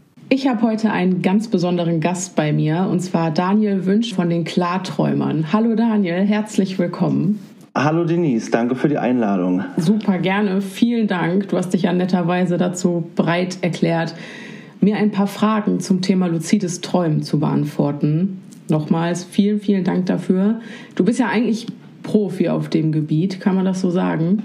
Was heißt Profi? Ich benutze die Wörter Profi und äh, Experten immer ungern, weil meine Sicht ist, wenn jemand Experte sagt, dann hört er auf, sich irgendwie weiterzubilden. Und aus meiner Sicht gibt es nirgendwo einen Experte, weil es immer, immer weitergeht. Aber das ist so eine Einstellung von mir. Aber ja, ich kenne mich zumindest ganz gut aus und äh, ich betreibe das auch selber, ja. Sehr, sehr gut. Damit bist du auf jeden Fall schon mal weiter als ich, aber stimmt. Mit dem Begriff Experte und Profi muss man immer sehr vorsichtig sein wer ist schon Experte, ne? Genau, aber ja, ist halt eine Einstellung von mir. Das kann gerne auch jeder anders sehen. Gibt ja immer unterschiedliche Perspektiven. Das stimmt, das stimmt. Wie bist du denn eigentlich zum Klarträumen gekommen? Genau, meine Geschichte ich hatte, ja, seitdem ich ähm, ungefähr sechs Jahre alt bin, einen äh, Albtraum, der mich 25 Jahre begleitet hat. Also sind ungefähr 9, 9000 Nächte. Und diesen Traum hatte ich äh, hunderte Male. Und ähm, Traum, die Kurzfassung ist, dass ich auf einer offener Straße von der U-Bahn verfolgt wurde und danach in, in meine alte Wohnung immer flüchten musste und dann mit dem Fahrstuhl in den vierten Stock ähm, fahren musste. Und in diesem Fahrstuhl sind immer super gruselige Sachen passiert. Also abgestürzt, äh, Monster, sonst war ein richtiger Horrortraum. Und ich bin jedes Mal schweißgebadet aufgewacht und zu meiner Schwester gekrabbelt und die meinte, hat mich beruhigt, meinte, es ist nur ein Traum etc. Und den hatte ich, wie gesagt, hunderte Male und dann mit äh, 31. Ich bin sehr abergläubisch, ähm, abergläubisch, abergläubig. Und ähm, die 31 begleitet mich quasi äh, immer in meinem Leben. Und als ich 31 war, ähm, hatte ich wieder diesen Traum und habe dann gemerkt, dass ich mich in meinem eigenen Traum befinde und habe das erstmal gar nicht verstanden und ähm, dann war eine Frau an dem Fahrstuhl, wie so eine Art Zauberfrau und hatte so, eine Zauber, so einen Zauberhandschuh an. Und ich habe gefragt, ob sie auch dieses Problem kennt, dass der Fahrstuhl mal abstürzt und immer Sachen passieren. Und sie meinte, na klar kennt sie das Problem. Äh, ich habe sie doch gerufen. Sie ist gerade dabei, den Fahrstuhl zu reparieren. Und dann hingen da die ganzen Schläuche raus oder irgendwelche Kabel und sie hat ihn dann ähm, repariert und ich bin ganz normal mit ihr hochgefahren, als ob's ob's nicht äh, gäbe. Und ähm, das war so die erste Form von meinem bewussten Traum und dann kamen mir plötzlich zwei Gedanken, so als ob das ein Auslöser war, dass ich als Kind schon mal so eine Träume hatte, wo ich alles bestimmen konnte. Und erst dann habe ich mich damit beschäftigt, mir das erste Buch geholt zum Thema Klartreu äh, Klar, ja, Klarträume, hatte nach zwei Tagen wieder einen Klartraum und habe mir dann ein Buch nach dem anderen geholt und habe mich komplett äh, selbst belesen, habe mir das alles selbst beigebracht und habe mich dann dazu entschlossen, seit letztem Jahr Workshops für andere zu geben mit äh, meiner ja mit einer Klartraumpaar Partnerin, so nenne ich sie immer. Also ist das quasi zufällig zu dir gekommen eigentlich? Du hast einfach als Kind intuitiv dieses Phänomen des Klarträumens am eigenen Leib erlebt und hast dich dann gefragt, was war das eigentlich? Genau, aber erst, ähm, erst später, also ich kannte die Begriffe gar nicht. Und die, die Frage ist auch, was heißt äh, Zufall? Wenn man an Zufälle glaubt, dann kann man sagen Zufall. Ähm, ja, ja. Ich glaube nicht, dass es ein Zufall war, weil das dann auch durch das Klarträumen habe ich mein Leben umgekrempelt, ich habe mich selbstständig gemacht, habe zwei Firmen gegründet. Also ich habe das Klar, die Klarträume einfach dann auch dafür genutzt, um zu gucken, was mir wichtig ist, was ich möchte und eben nicht nur als Spaßgeschichten irgendwo rumzufliegen. Ja, genau. Sehr, sehr cool. Jetzt macht es natürlich Sinn, einmal kurz den Hörern und Hörerinnen da draußen zu erklären, was das eigentlich genau ist, weil ich glaube, das weiß noch gar nicht jeder. Das ist ja noch, also es ist durchaus schon weiter verbreitet als noch vor ein paar Jahren, würde ich sagen. Auf jeden Fall. Das Phänomen. Ja, aber ich glaube, es gibt noch ganz viele da draußen, die keine Ahnung haben, wovon wir reden. Genau, ich erkläre das gerne kurz. Ähm, weil du sagst, Phänomen, ja, kann man so nennen, es ist wissenschaftlich äh, bewiesen. Also wenn jetzt jemand kommt und sagt, er glaubt nicht an Klarträume, dann muss ich ihn leider enttäuschen. Es ist, äh, es ist schon wissenschaftlich belegt. Ja. Ein Klartraum bedeutet, dass du dir bewusst darüber bist, dass du dich gerade in deinem eigenen Traum befindest. Das heißt, du bist bei vollem Bewusstsein und, und weißt und merkst, okay, du bist hier wirklich in deinem Traum und eigentlich liegst du in deinem Bett und stehst morgen auf, gehst zur Arbeit. Äh, das ist ein Klartraum. Okay, wo du gerade sagtest mit der wissenschaftlichen Grundlage, äh, das ist tatsächlich so. Ich glaube, sonst hätte ich das Thema auch gar nicht mit in die Folge genommen. Nur äh, ich bin während der Recherche zum Thema Schlaf eben in so einem dicken, fetten Wälzer über Neuropsychologie darauf aufmerksam geworden. Okay, super. Da war das Thema auch schon vertreten. Das fand ich sehr cool. Das scheint sich da zu etablieren. Ja, also. In der Forschung. Auf jeden Fall. Äh, mhm. Man merkt, wie du gerade sagst, dass es in den letzten Jahren immer, immer mehr wird und das finde ich gut, das ist super und das ist auch unser Ziel, dass wir einfach das Thema weiter verbreiten. Das machen wir auch jetzt in dieser Folge. kennst du denn Sehr schön. Kennst du denn etwas genauere neuropsychologische Grundlagen vom luziden Träumen?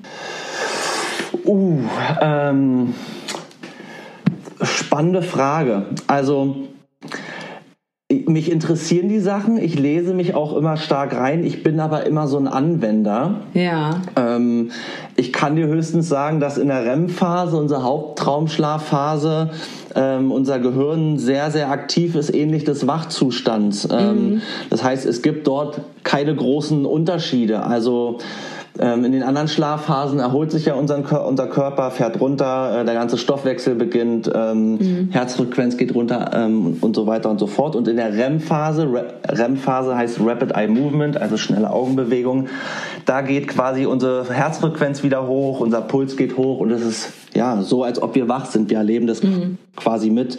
Deswegen würde ich jetzt ableiten, ja, wenn wir jetzt auf die, auf die Neurogeschichte, es passieren die gleichen Sachen im Kopf, als ob ich wach bin. Das finde ich spannend. Aber ich kann dir jetzt nicht im Detail sagen, äh, oder ich habe mich damit einfach noch nicht weiter, besch weiter beschäftigt, ja. Ja, ich habe mir selber mal ein bisschen Gedanken dazu gemacht und habe hab so ein bisschen rumgesponnen. Ne? Also, ja. es ist ja so, dass im Schlaf äh, der Prozess der Gedächtniskonsolidierung stattfindet, ne? dass sich gelernte Inhalte festigen. Genau. Und vertiefen. Genau, das ist lustig. Das, das habe ich erst noch mal letzte, nee, vor drei Tagen noch mal nachgelesen. Genau. Ja, genau. Und es ist ja so, dass das geschieht, indem diese äh, involvierten, in diesen Lernprozess involvierten Neuronenensembles im Schlaf nochmal reaktiviert werden, weil wir durchleben ja quasi das am Tag Erlernte nochmal. Und dadurch findet halt diese Reaktivierung statt und die gleichen Areale im Gehirn, wie du gerade schon sagtest, wie auch im Wachzustand werden reaktiviert. Mhm. Und das bezieht sich ja sowohl auf diese deklarativen und diese non-deklarativen Gedächtnisinhalte, also sowohl Faktenwissen als auch motorisch erlernte Dinge wie Fahrradfahren oder so. Mhm. Wenn ich mir jetzt eine Hand, also meine Handlungen im Traum aussuchen kann, kann ich mir dann quasi auch aussuchen, welches Wissen oder welche Fähigkeiten ich im Schlaf vertiefe? Super spannende Frage und auch ähm, darüber sprechen wir in unseren Workshops, cool. weil es wirklich so ist, mhm. dass ich die Sachen, die ich bereits gelernt habe, die kann ich bewusst in meinem Klartraum wieder anwenden. Mhm. Und das ist auch gar nichts Ungewöhnliches, weil es Sportler und Leistungssportler gibt, ja. die ihre Klarträume nutzen, um ihre motorischen Fähigkeiten zu ähm, zu verbessern. Das heißt, wenn ich ein Tennisspieler bin und ich will meine Vorderhand trainieren ähm, und ich habe quasi schon meine Skills, die Erfahrung gemacht, dann kann ich, dann kann ich das trainieren. Sehr cool. Es ist natürlich nicht so, wenn ich jetzt sage, ich möchte eine neue Sprache lernen, äh, einfach mal Italienisch, dass ich dann im Klartraum Italienisch lernen kann. Ich kann aber, wenn ich zum Beispiel 20 Vokabeln weiß und die sind abgespeichert auch in meinem Unterbewusstsein, dann kann ich diese 20 Vokabeln, ähm, dann kann ich die lernen ja. Das finde ich mega cool. Das mit den äh, Sportlern hatte ich übrigens auch gelesen in diesem Buch über Neuropsychologie. Ja, das ist auf jeden Fall super spannend. Es ist immer spannend, wenn man dann selber Beispiele erfährt, wenn man im Workshop dann jemand hat, der seine Gitarren oder erzählt hat, dass er seine Gitarrenchord äh, im Klartraum erlernt. Oder mhm. ich hatte eine, eine, eine Windsurferin, eine Windseglerin, die eine Wende nicht hinbekommen hat und die hat quasi ihren Klartraum immer als Simulator benutzt und hat die so oft trainiert, bis sie die dann in echt einfach dann ausgeführt hatte. Wahnsinn. Und das einfach nur dadurch, dass man quasi dieselben an diesem Lernprozess beteiligten Neurone reaktiviert und das halt steuern kann. Ne? Genau. Das finde ich total, ohne die Bewegung auszuführen, das finde ich so faszinierend daran. Voll, das können sich jetzt auch äh, die wenigsten wahrscheinlich vorstellen, wenn sie noch nie einen Klartraum hatten. Ja. Ich sage aber immer, ein Klartraum kann so klar sein, dass man den nicht von der wachen Welt unterscheiden kann. Man sieht das genauso, wie ich jetzt hier sitze und allein das kann man sich ja nicht vorstellen. Ähm, ja, wobei ich finde, also Träumen ist ja schon sehr, es fühlt sich sehr echt an. Allein die Emotionen, die mit einem Albtraum voll, verbunden sind. Voll, das, Na klar. das ist sehr echt. Super, mhm. auf jeden Fall. Ja. Aber Kann ich mir dann auch, ja, wir, ähm, genau, weil du es gerade sagst, wir gehen halt im Traum immer davon aus, dass es gerade echt ist. Mhm. Also für uns fühlt sich der Traum ja immer an und alles ist super echt. Also die, die surrealsten Sachen oder physikalischen Sachen, die gar nicht hinhauen, sind für uns ja echt. Erst wenn wir aufwachen, merken wir, oh, was für ein Schwachsinn. Wir nehmen das ja einfach so hin. Genau. Und die einfachste Geschichte, die ich immer sage, die jeder sich mal überprüfen kann, wenn wir in der, in der wachen Welt, in der realen Welt, also was heißt, was real ist, der, wenn wir in der wachen Welt nie fragen, ob wir gerade träumen oder nicht, weil wir ja immer davon ausgehen, dass wir jetzt wach sind, warum sollten wir uns im Traum fragen, ob wir wach sind oder träumen? Mhm. Das ist eine ganz einfache Frage. Und deswegen hilft es schon, wenn ich mich in der wachen Welt öfter hinterfrage, das klingt total doof, ich ob ich gerade wach bin ja. oder nicht, genau. Ja. Weil wir, aber wir sind immer davon ausgegangen. Aber es ist so verständlich, dass wir die Sachen nicht in den Traum mit übernehmen. Weil du, wie du vorhin gesagt hast, die Sachen, die wir erfahren, erleben, sonst was, verarbeiten wir im Traum. Und ich kann eben bestimmte Sachen in der wachen Welt machen, um die dann in den Traum mit zu übernehmen. Mhm. Ja, sehr, sehr cool. Kann ich mir denn eigentlich auch aussuchen, was ich träume? Also geht die Entscheidungsmacht beim luziden Träumen über die eigenen Handlungen hinaus oder muss ich einfach das Beste aus dem Traum rausholen, den ich gerade habe? ähm, auch, auch super, super spannende Frage. Ähm, klar, ein luzider Traum ist erstmal, dass ich einfach bewusst bin und weiß, mhm. dass ich mich in meinem Traum befinde. Das heißt nicht gleich, dass ich komplett meine Traumwelt erschaffen kann.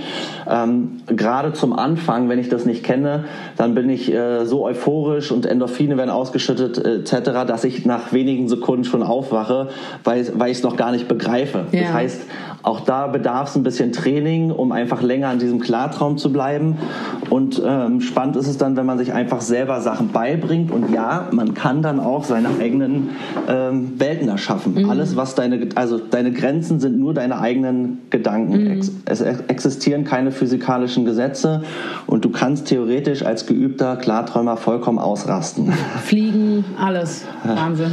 Ja, Fliegen ist, ist für mich zum Beispiel, ähm, ich dachte mal so, jeder kann, also dieses Fliegen, das kann ich gar nicht, das, äh, wie oft ich das gemacht habe. Ähm, das habe ich tausende Male gemacht. Das ist für mich jetzt noch gar nicht so ein, so ein, so ein Klartraum. Viele nutzen aber immer dieses Fliegen, weil sie es super besonders finden. Mhm. Für mich war das immer so was vollkommen Normales. Und es gab dann Leute, die meinten, nee, ich bin noch nie geflogen. Was, das geht im Traum. Ich dachte, was? Ich dachte, das macht jeder. Mhm. Ja, ist immer lustig, wie andere, andere dann denken, dass, dass jeder die gleichen Sachen träumt. Oder es gibt auch Leute, die träumen äh, nur luzid und die dachten, denken, dass das komplett normal ist. Da habe ich jetzt mich auch erst Ach. mit zwei Leuten unterhalten vor okay. kurzem.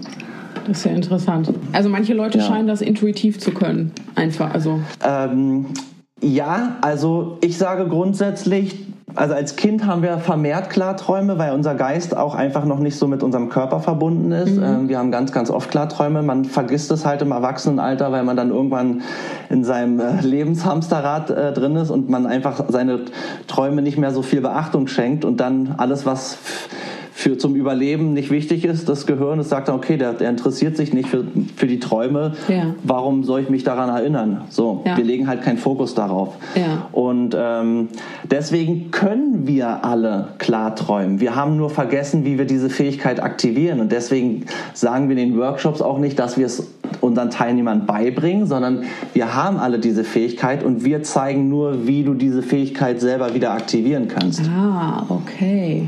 So, jeder, der daran glaubt und der das machen möchte, sage ich erstmal, die Chance besteht. Also ja? kann ähm, jeder lernen ohne Probleme. Prinzip, wenn man offen wahrscheinlich, ist, wahrscheinlich würden jetzt welche kommen und würden das vielleicht mit irgendwas widerlegen und sagen, sie hätten eine andere Meinung. Mhm. Ich bin, ich gehe erstmal davon aus. Klar, es wird wahrscheinlich, also es genau wie ähm, vielleicht den Switch zu bekommen, dass wir alle jede Nacht träumen. Jede Nacht träumen wir. Und mhm. die Personen, die sagen, oh, ich habe wieder nichts geträumt, oder wenn ich meiner Freundin frage, äh, was hast du geträumt? Sie sagt wieder, ich habe nichts geträumt. Dann haben wir einfach nur ein ganz, ganz schlechtes Traumgedächtnis. Wir mhm. erinnern uns einfach nur nicht dran. Kann man so, das trainieren? Äh, selbstverständlich, klar. Okay, weil also, ich zum Beispiel, ich kann ähm, mich auch zu 90 Prozent nicht an meine Träume erinnern und demnach hätte ich ja. gar nicht die Chance, das luzide Träumen zu üben gerade. Genau, sage ich dir gleich wie. Also ähm, es gibt natürlich Leute, die, die vielleicht, also die krank sind, ja, es gibt welche, die nicht träumen, aber grundsätzlich, wenn ich ganz das normaler stimmt. Mensch bin, dann träumen wir alle und das mehrfach jede Nacht. Und wenn man ein schlechtes mhm. Traumgedächtnis hat oder auch ein gutes, so wie ich, dann kann man das trotzdem trainieren, indem man äh, anfängt mit Traumtagebuch zu schreiben. Mhm. Und allein, wenn du schon das Traumtagebuch dir neben den, dem das, ja, auf deinen Schreibtisch legst, allein dadurch hast du schon den Fokus, du möchtest deinen Traum aufschreiben. Und dann kannst du. So ein bisschen selektive Wahrnehmung, ne? Man genau, fokussiert sich so ein bisschen mehr drauf. Genau, der Fokus. Das rückt dann einfach einen Fokus. Ja. Du kannst dann auch mit einem Mantra einschlafen. Ich werde mich an meine Träume erinnern. Das sagst du so oft, bis du einschläfst. Und am nächsten Tag schreibst du nur irgendwelche Wortfetzen erstmal auf. Du kannst auch Sachen aufmalen. Man wird merken mit der Zeit, dass die Traumerinnerung dann einfach besser wird. Ähm, also das Traumtagebuch ist ein wichtiges Instrument neben einer gesunden Schlafhygiene natürlich auch. Mm. Ja, da habe ich gesunde Schlafhygiene habe ich auch vorher in der Folge schon viel drüber gesprochen, wie wichtig Super. das ist. Ich habe auch mal gehört, wenn man jetzt zum Beispiel angenommen, auch man träumt von irgendeinem Wesen, irgendeiner Gestalt oder sei es irgendeine Person, dass man mhm. zu dahin gehen kann und sagen kann, warum bist du hier? Wofür stehst du? Genau. Äh, um quasi äh, mit seinem Unterbewusstsein zu kommunizieren. Richtig. Ist ähm, super spannend, weil natürlich alle Wesen, alle Personen, die du auch selber in den Traum bringst, die kommen natürlich von dir selber. Und man braucht sich gar nicht wundern, wenn man Horrorträume hat von irgendwelchen Monstern oder sonst was. Ähm, wenn ich tagsüber mir Horrorfilme äh, angucke oder als Kind schon irgendwelche Sachen, was ich auch leider extrem gemacht habe, dann habe ich natürlich solche Albträume auch, weil die, die, ja. die Wesen kommen ja nicht einfach so, ja, wie wir gesagt haben, wir verarbeiten die ganzen Sachen. Ja. Und in unserem Workshop hatten wir auch eine Person, die wurde, das war für ihn ein Albtraum, immer von einem Tiger verfolgt. Ja, der Tiger mhm. ist immer hinterhergerannt und war ein super Albtraum und irgendwann gab es eben mal den Moment, da ist er stehen geblieben und hat zum Tiger, Tiger gefragt, was, was, willst du eigentlich von mir? Und der ja. meinte, ich, ich möchte nur spielen. Und seitdem hat sich der Traum aufgelöst, er ist nur hinterher, weil er spielen wollte. Okay, faszinierend. Okay, was einem das jetzt über das eigene Unterbewusstsein sagt, steht auf einem anderen Blatt, ne? äh, auf jeden Fall, aber klar, du kannst die Person äh, den Personen Fragen mhm. stellen und du wirst auch Antworten bekommen. Und das Spannende ist halt, dass die Antwort von dir selber kommt, von deinem, von ja. deinem Unterbewusstsein oder ja. vom Universum oder wie auch mhm. immer. Ähm, das ist super spannend, ja. Es gibt ja tatsächlich äh, auch Meinungen, habe ich jetzt gelesen, die sagen, dass äh, der Traum gar nichts bedeutet, sondern einfach nur ein Nebenprodukt ist unserer subjektiven Wahrnehmung im Schlaf.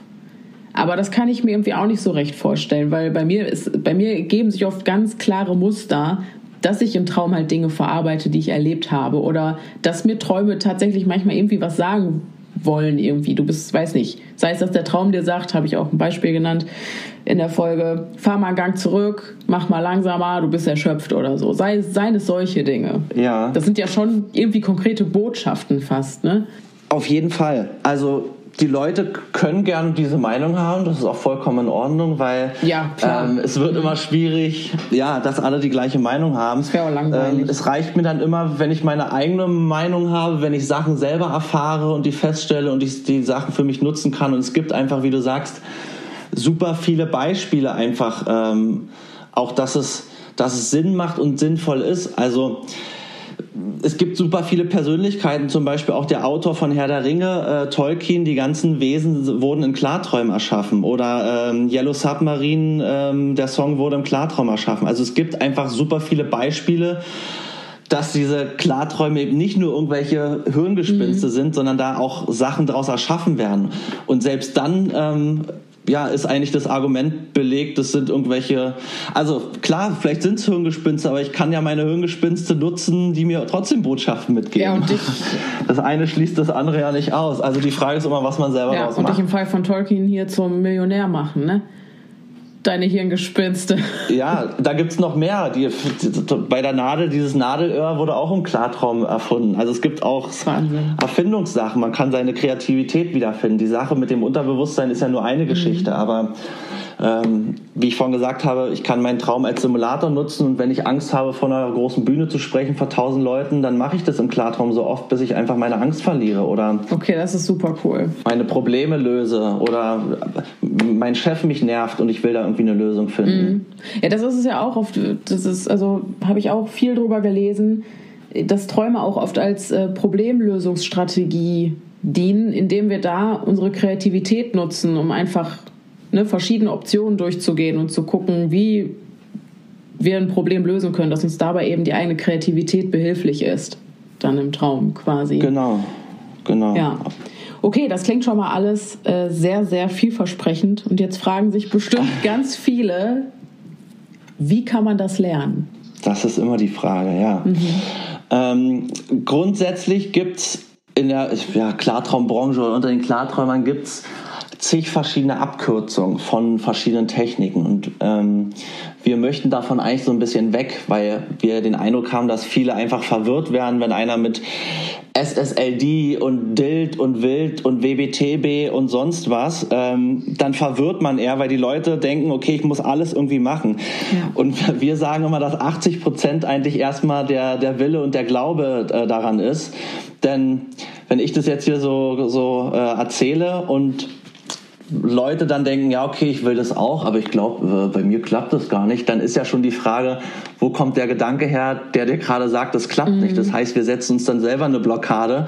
Und ähm, ich sage immer, bei mir ist es so, ich glaube grundsätzlich an alles. Ähm, es gibt nichts, was ich mir nicht vorstellen kann und deswegen funktionieren diese Sachen so super schnell bei mir. Ja. Und das ist immer die erste Botschaft. Ähm, ihr müsst es einfach wollen und daran glauben und einfach machen und nicht äh, denken, dass es nicht geht. Das ist so der erste Step. Mhm. Ähm, und der nächste Step ist dann, was ich vorhin gesagt habe, man braucht natürlich ein gutes Traumgedächtnis, weil nichts ist schlimmer, wenn ich einen Klartraum habe, ich wache morgen auf äh, und weiß nichts davon. Also Traumgedächtnis trainieren und anfangen mit äh, einer gesunden Schlafhygiene und einem Traumtagebuch führen. Und wenn ich ein gutes Traumgedächtnis habe, dann kommt das andere hinzu, was ich vorhin gesagt habe es geht ähm, darum, dass man sich tagsüber auch mal wirklich äh, fragt, ob man eben träumt oder nicht, damit ich mir diese Frage irgendwann auch im Traum äh, stelle. Denn es geht darum, sein kritisches Bewusstsein zu schärfen. Denn im Traum ist das Logikzentrum aus und deswegen ähm, funktionieren im Traum auch Dinge anders oder sind halt unlogisch ja. und man muss halt diesen Moment erwischen, wo dein Logikzentrum kurz anspringt und dann eben diesen ja, dieses kritische Bewusstsein schärfen, um zu merken, okay, Moment mal, irgendwas haut doch hier gerade nicht hin. Das heißt, ich kann mich in der wachen Welt schon mal fragen, bei einem Déjà-vu zum Beispiel, wenn einem Sachen vorkommen oder so Erlebnisse, du kennst wahrscheinlich den Spruch, wenn man sagt, oh, ich glaube, ich träume hier aber, mhm. ja, den man dann so sagt, ähm, da einfach mal überprüfen, kann das alles sein? Auch mal, wo war ich vor fünf Minuten, vor zehn Minuten? Weil im Traum gibt es oft auch ungewohnte äh, Traumwechsel ähm, der Traumorte und sich einfach mal fragen, okay, vor fünf Minuten war ich gerade in der Küche, vorher war ich da, okay, passt alles. Ja, diese, ja. diesen kritischen Moment schärfen, damit ich das eben auch alles ähm, im Traum mache. Und dann der letzte Step, wodurch ich das unterstützen kann, was auch jeder Klarträumer kennt, sind die sogenannten Reality-Checks. Das heißt, ähm, im Traum funktionieren Sachen ähm, anders oder nicht wie in der Wachwelt, da unser Logikzentrum auch aus ist. Ich weiß nicht, ob du ein paar davon kennst. Fingerzählen. Ähm, Lichtschall. Genau, Fingerzählen ist zum Beispiel äh, mein äh, Reality-Check, wodurch ich immer meinen Klartraum auslöse. Ich gucke in der Wachenwelt auf meine Hand, sehe fünf Finger, gucke weg, gucke wieder auf meine Hand und sehe wieder fünf Finger. Das heißt, das ist für mich ein negativer Check. Ich weiß, dass ich, äh, dass ich wach bin. Und wenn ich diesen Check tagsüber bewusst mehrmals mache, dann wird es irgendwann so sein, dass ich auch das in meinen Traum mit übernehme und äh, in einem kritischen Moment, wo ich dann äh, feststelle, okay, irgendwas haut nicht hin, dann kann es passieren, dass du auch im Traum auf deine Hand guckst und das überprüfst. Jetzt ist es aber im Traum nicht so, dass du fünf Finger hast, sondern im Traum hast du meist mehr oder weniger Finger oder Stumpen oder Finger kommen aus Fingern raus. Ähm, Oh ja, das sieht immer ein bisschen komisch aus, aber dadurch merkt. Das klingt schon wieder gruselig. Genau, aber das ist einfach so ein einfacher Check, weil durch unser Logikzentrum äh, anscheinend weiß unser Kopf nicht, dass wir dann die, die fünf Finger haben. Es ist genauso wie mit Lichtschaltern. Lichtschalter an- oder ausmachen. Mhm. Ähm, Wenn es dunkel ist und Lichtschalter betätigst, dann pass passiert nichts. Ähm, auf, deine, auf deine Uhr gucken. Oft sind Fantasieuhrzeiten 47 Uhr 78. Das ist ja interessant. Oder bei Lichtschalter. Äh, voll, musst du mal ausprobieren. Ich hatte nämlich vor, so ich hatte vor kurzem einen Traum, das war eher ein Albtraum, muss ich sagen. Es wurde immer dunkler und immer dunkler und ich wollte verzweifelt irgendwie versuchen, irgendwie Licht zu schaffen und nichts hat funktioniert. Siehst du mal. Ja. Äh, ja, da gibt es so einige von, auch ganz einfach im, in der wachen Welt jetzt hier Nase zuhalten, Mund zu, dann wird es ein bisschen schwierig mit, Atmen, äh, mit Atmen. Im Traum kann ich aber weiter atmen. Mhm. Im Traum Sachen lesen zum Beispiel wird schwierig, weil die Buchstaben umherspringen, Wörter sich verändern. Das sind alles so Merkmale, dass ich einfach weiß, dass ich im Traum bin. Und wenn ich die, wie gesagt, äh, tagsüber ähm, bewusst einfach mache, dann übernehme ich die auch in meinen Traum. Und dann kann ich, äh, wenn wir uns hier unterhalten, theoretisch heute Abend oder am nächsten Tag, kann man schon einen Klartraum haben. Es kann wirklich so schnell gehen. Ja, das habe ich auch bei einer Freundin von mir mitbekommen. Die hat mir irgendwann erzählt, so, ich will jetzt äh, luzides Träumen, will ich mich jetzt mit befassen und das lernen. Ich so, ja, okay, mach mal. Irgendwie zwei Wochen später oder so, sie, ja, ich hatte meinen ersten Klartraum. Ich, denke so, was? ich dachte, man muss sich jetzt erstmal, auch wegen diesen ganzen komplizierten Abkürzungen und so, dachte ich, muss man sich jetzt erstmal ein Jahr äh, belesen. Und, Siehst du mal. Äh, ne? Aber ist gar nicht so. Nee, genau deswegen wollen wir davon weg. Und sie wollte das anscheinend so stark, ähm, dass es dann gleich geklappt hat. Und das ist auch immer faszinierend, wenn uns Leute dann über Instagram, haben wir auch einen Kanal, anschreiben und wir denen einfach nur Tipps mitgeben, dass es an denen selber liegt und wir dann nach zwei Tagen wieder äh, Feedback bekommen, Mensch Dani, ich konnte mich an so viele Träume erinnern wie noch nie, danke. So, wir geben halt einfach nur die Impulse und ja, am Ende sind eigentlich alle das, das selber, die das dann ähm, ausführen, wie bei einer Hypnose. Der Hypnotiseur hypnotisiert ja theoretisch auch nicht. Alles ist eine Selbsthypnose, sondern er leitet einen ja nur in die Hypnose. Also wir machen das schon alles selber. Wir müssen halt nur dran glauben und es einfach anwenden. Es ist, Wie so oft. Manchmal ne? kann es so einfach sein. Ja. ja. ja. Ich finde das übrigens nochmal, um darauf zurückzukommen, gerade unfassbar spannend dieses, dass äh, Uhrzeiten keinen Sinn ergeben, dass wir nicht zählen können, dass ähm, Lichtschalter nicht so funktionieren, wie sie funktionieren sollten, dass physikalische Gesetze ja. nicht mehr existieren im Traum. Ich finde das so spannend, weil man da einfach, da, da sieht man mal, wie es wäre, wenn unser präfrontaler Kortex einfach nicht funktionieren würde, weil der ist ja ausgeschaltet in dieser Schlafphase. Genau. Ne, da sieht man mal, was das dann für Folgen hat. Genau, ja, ich genau. Du hast Fachbuch, ich sag halt immer das, ja, das genau. Logikzentrum, dann versteht halt genau. jeder ja, sowas. Und, Entschuldigung, Arbeitsgedächtnis. ja. Nee, alles gut. Und deswegen ist halt auch so, also ich kann dann halt in meinen Klarträumen, in meinen luziden Träumen ähm, eben auch die Sachen machen oder schaffen, die ich halt machen möchte. Nur oft ist es natürlich so, wir leben hier in unserer Welt mit, mit den physikalischen Gesetzen und dann wird's, dann muss unser Gehirn richtig arbeiten, mal richtig verrückte Sachen, skurrile Sachen zu mhm. machen, die keinen Sinn ergeben. Das, erst dann wird's halt spannend. Ich meine, wer Inception gesehen hat, wo man dann diese Häuser da ähm, erbaut, erschaffen werden, weiß nicht, ob du den Film kennst, ja, ja das ist dann schon etwas eine hohe Kunst, weil wir noch immer so von unseren Tageseindrücken und uns die Sachen einfach nicht vorstellen können. Aber wir erschaffen unsere Grenzen quasi selber in unserem Kopf. Mhm. Ja. Jetzt habe ich noch eine, eine letzte Frage. Gerne. Falls die dir nicht zu persönlich ist, was ist denn deine prägendste Klartraumerfahrung? Ähm, naja, schon das eine, dass ich, äh, wie gesagt, meinen mein Klartraum aufgelöst habe, den ich nach 25 Jahren hatte und ich den auf einmal dann nie wieder hatte. Das war schon super prägend. Da gibt's aber auch so viele so Alltagssituationen. Ich hatte eine, eine Uhr aus Holz und ich konnte irgendwann diese Uhrzeit nicht mehr einstellen. Und ich dachte schon, ob ich total bescheuert bin, weil ich konnte diese Uhr ja einstellen. Aber es ging einfach nicht. Und irgendwann habe ich in meinem Traum, in meinem Klartraum, habe ich quasi die Uhr einstellen können. Am nächsten Morgen bin ich zur Uhr gerannt und habe diese Uhr direkt eingestellt, als ob es äh, nichts Neues wäre. Und das heißt, ich habe einfach die Informationen aus meinem Unterbewusstsein quasi wieder rausbekommen, wo ich sie einstelle. Mhm. Und äh, das heißt, was mir wieder gezeigt hat, alles, wir wissen schon so viel oder unser, unser, unser Unterbewusstsein hat einfach schon so viel gespeichert. Ja? ja. Wir rennen ja. ja auch 95, man sagt ja 95 Prozent ist unser Unterbewusstsein. Und wenn ich einfach auf Sachen, Lösungen oder sonst was nicht komme, dann kann ich im Klartraum einfach wieder darauf zugreifen und fragen. Und warum soll ich das nicht nutzen? Mhm. Das ist für mich auf jeden Fall prägend. Und natürlich klar, dass ich daraus irgendwie meine zwei Firmen erschaffen habe. Ja gut, das ist schon äh, gewaltig, ne? was sowas nach sich zieht. Ja, genau. Ich habe mir einfach andere Gedanken ums äh, Leben gemacht, was einem mhm. wichtig ist, ja. Ja, super interessant. Der ist motiviert auf jeden Fall. Äh, vielleicht werde ich heute auch ab und an mal meine Finger zählen und mich mal mehr fragen, ob ich geträumt habe. Vielleicht, auch ein Wort. Vielleicht gibt's so auch nicht. Mir hat mal jemand gesagt. Dieses, nee, stimmt, das ist so ein ähm, Füller, so ein Füllwort. Äh, genau. Ähm, ja. Weil da ist vielleicht schon so ein erstes, entweder machst du es oder machst du es nicht. Mir hat man ein Chef gesagt, der hat einen Kugelschreiber, kurze Anekdote, der hat so einen Kugelschreiber auf dem Tisch gehabt und meinte, Daniel, äh, oder nee, ähm, nicht vielleicht, sondern Versuch. Ich versuche mal nachher was zu machen.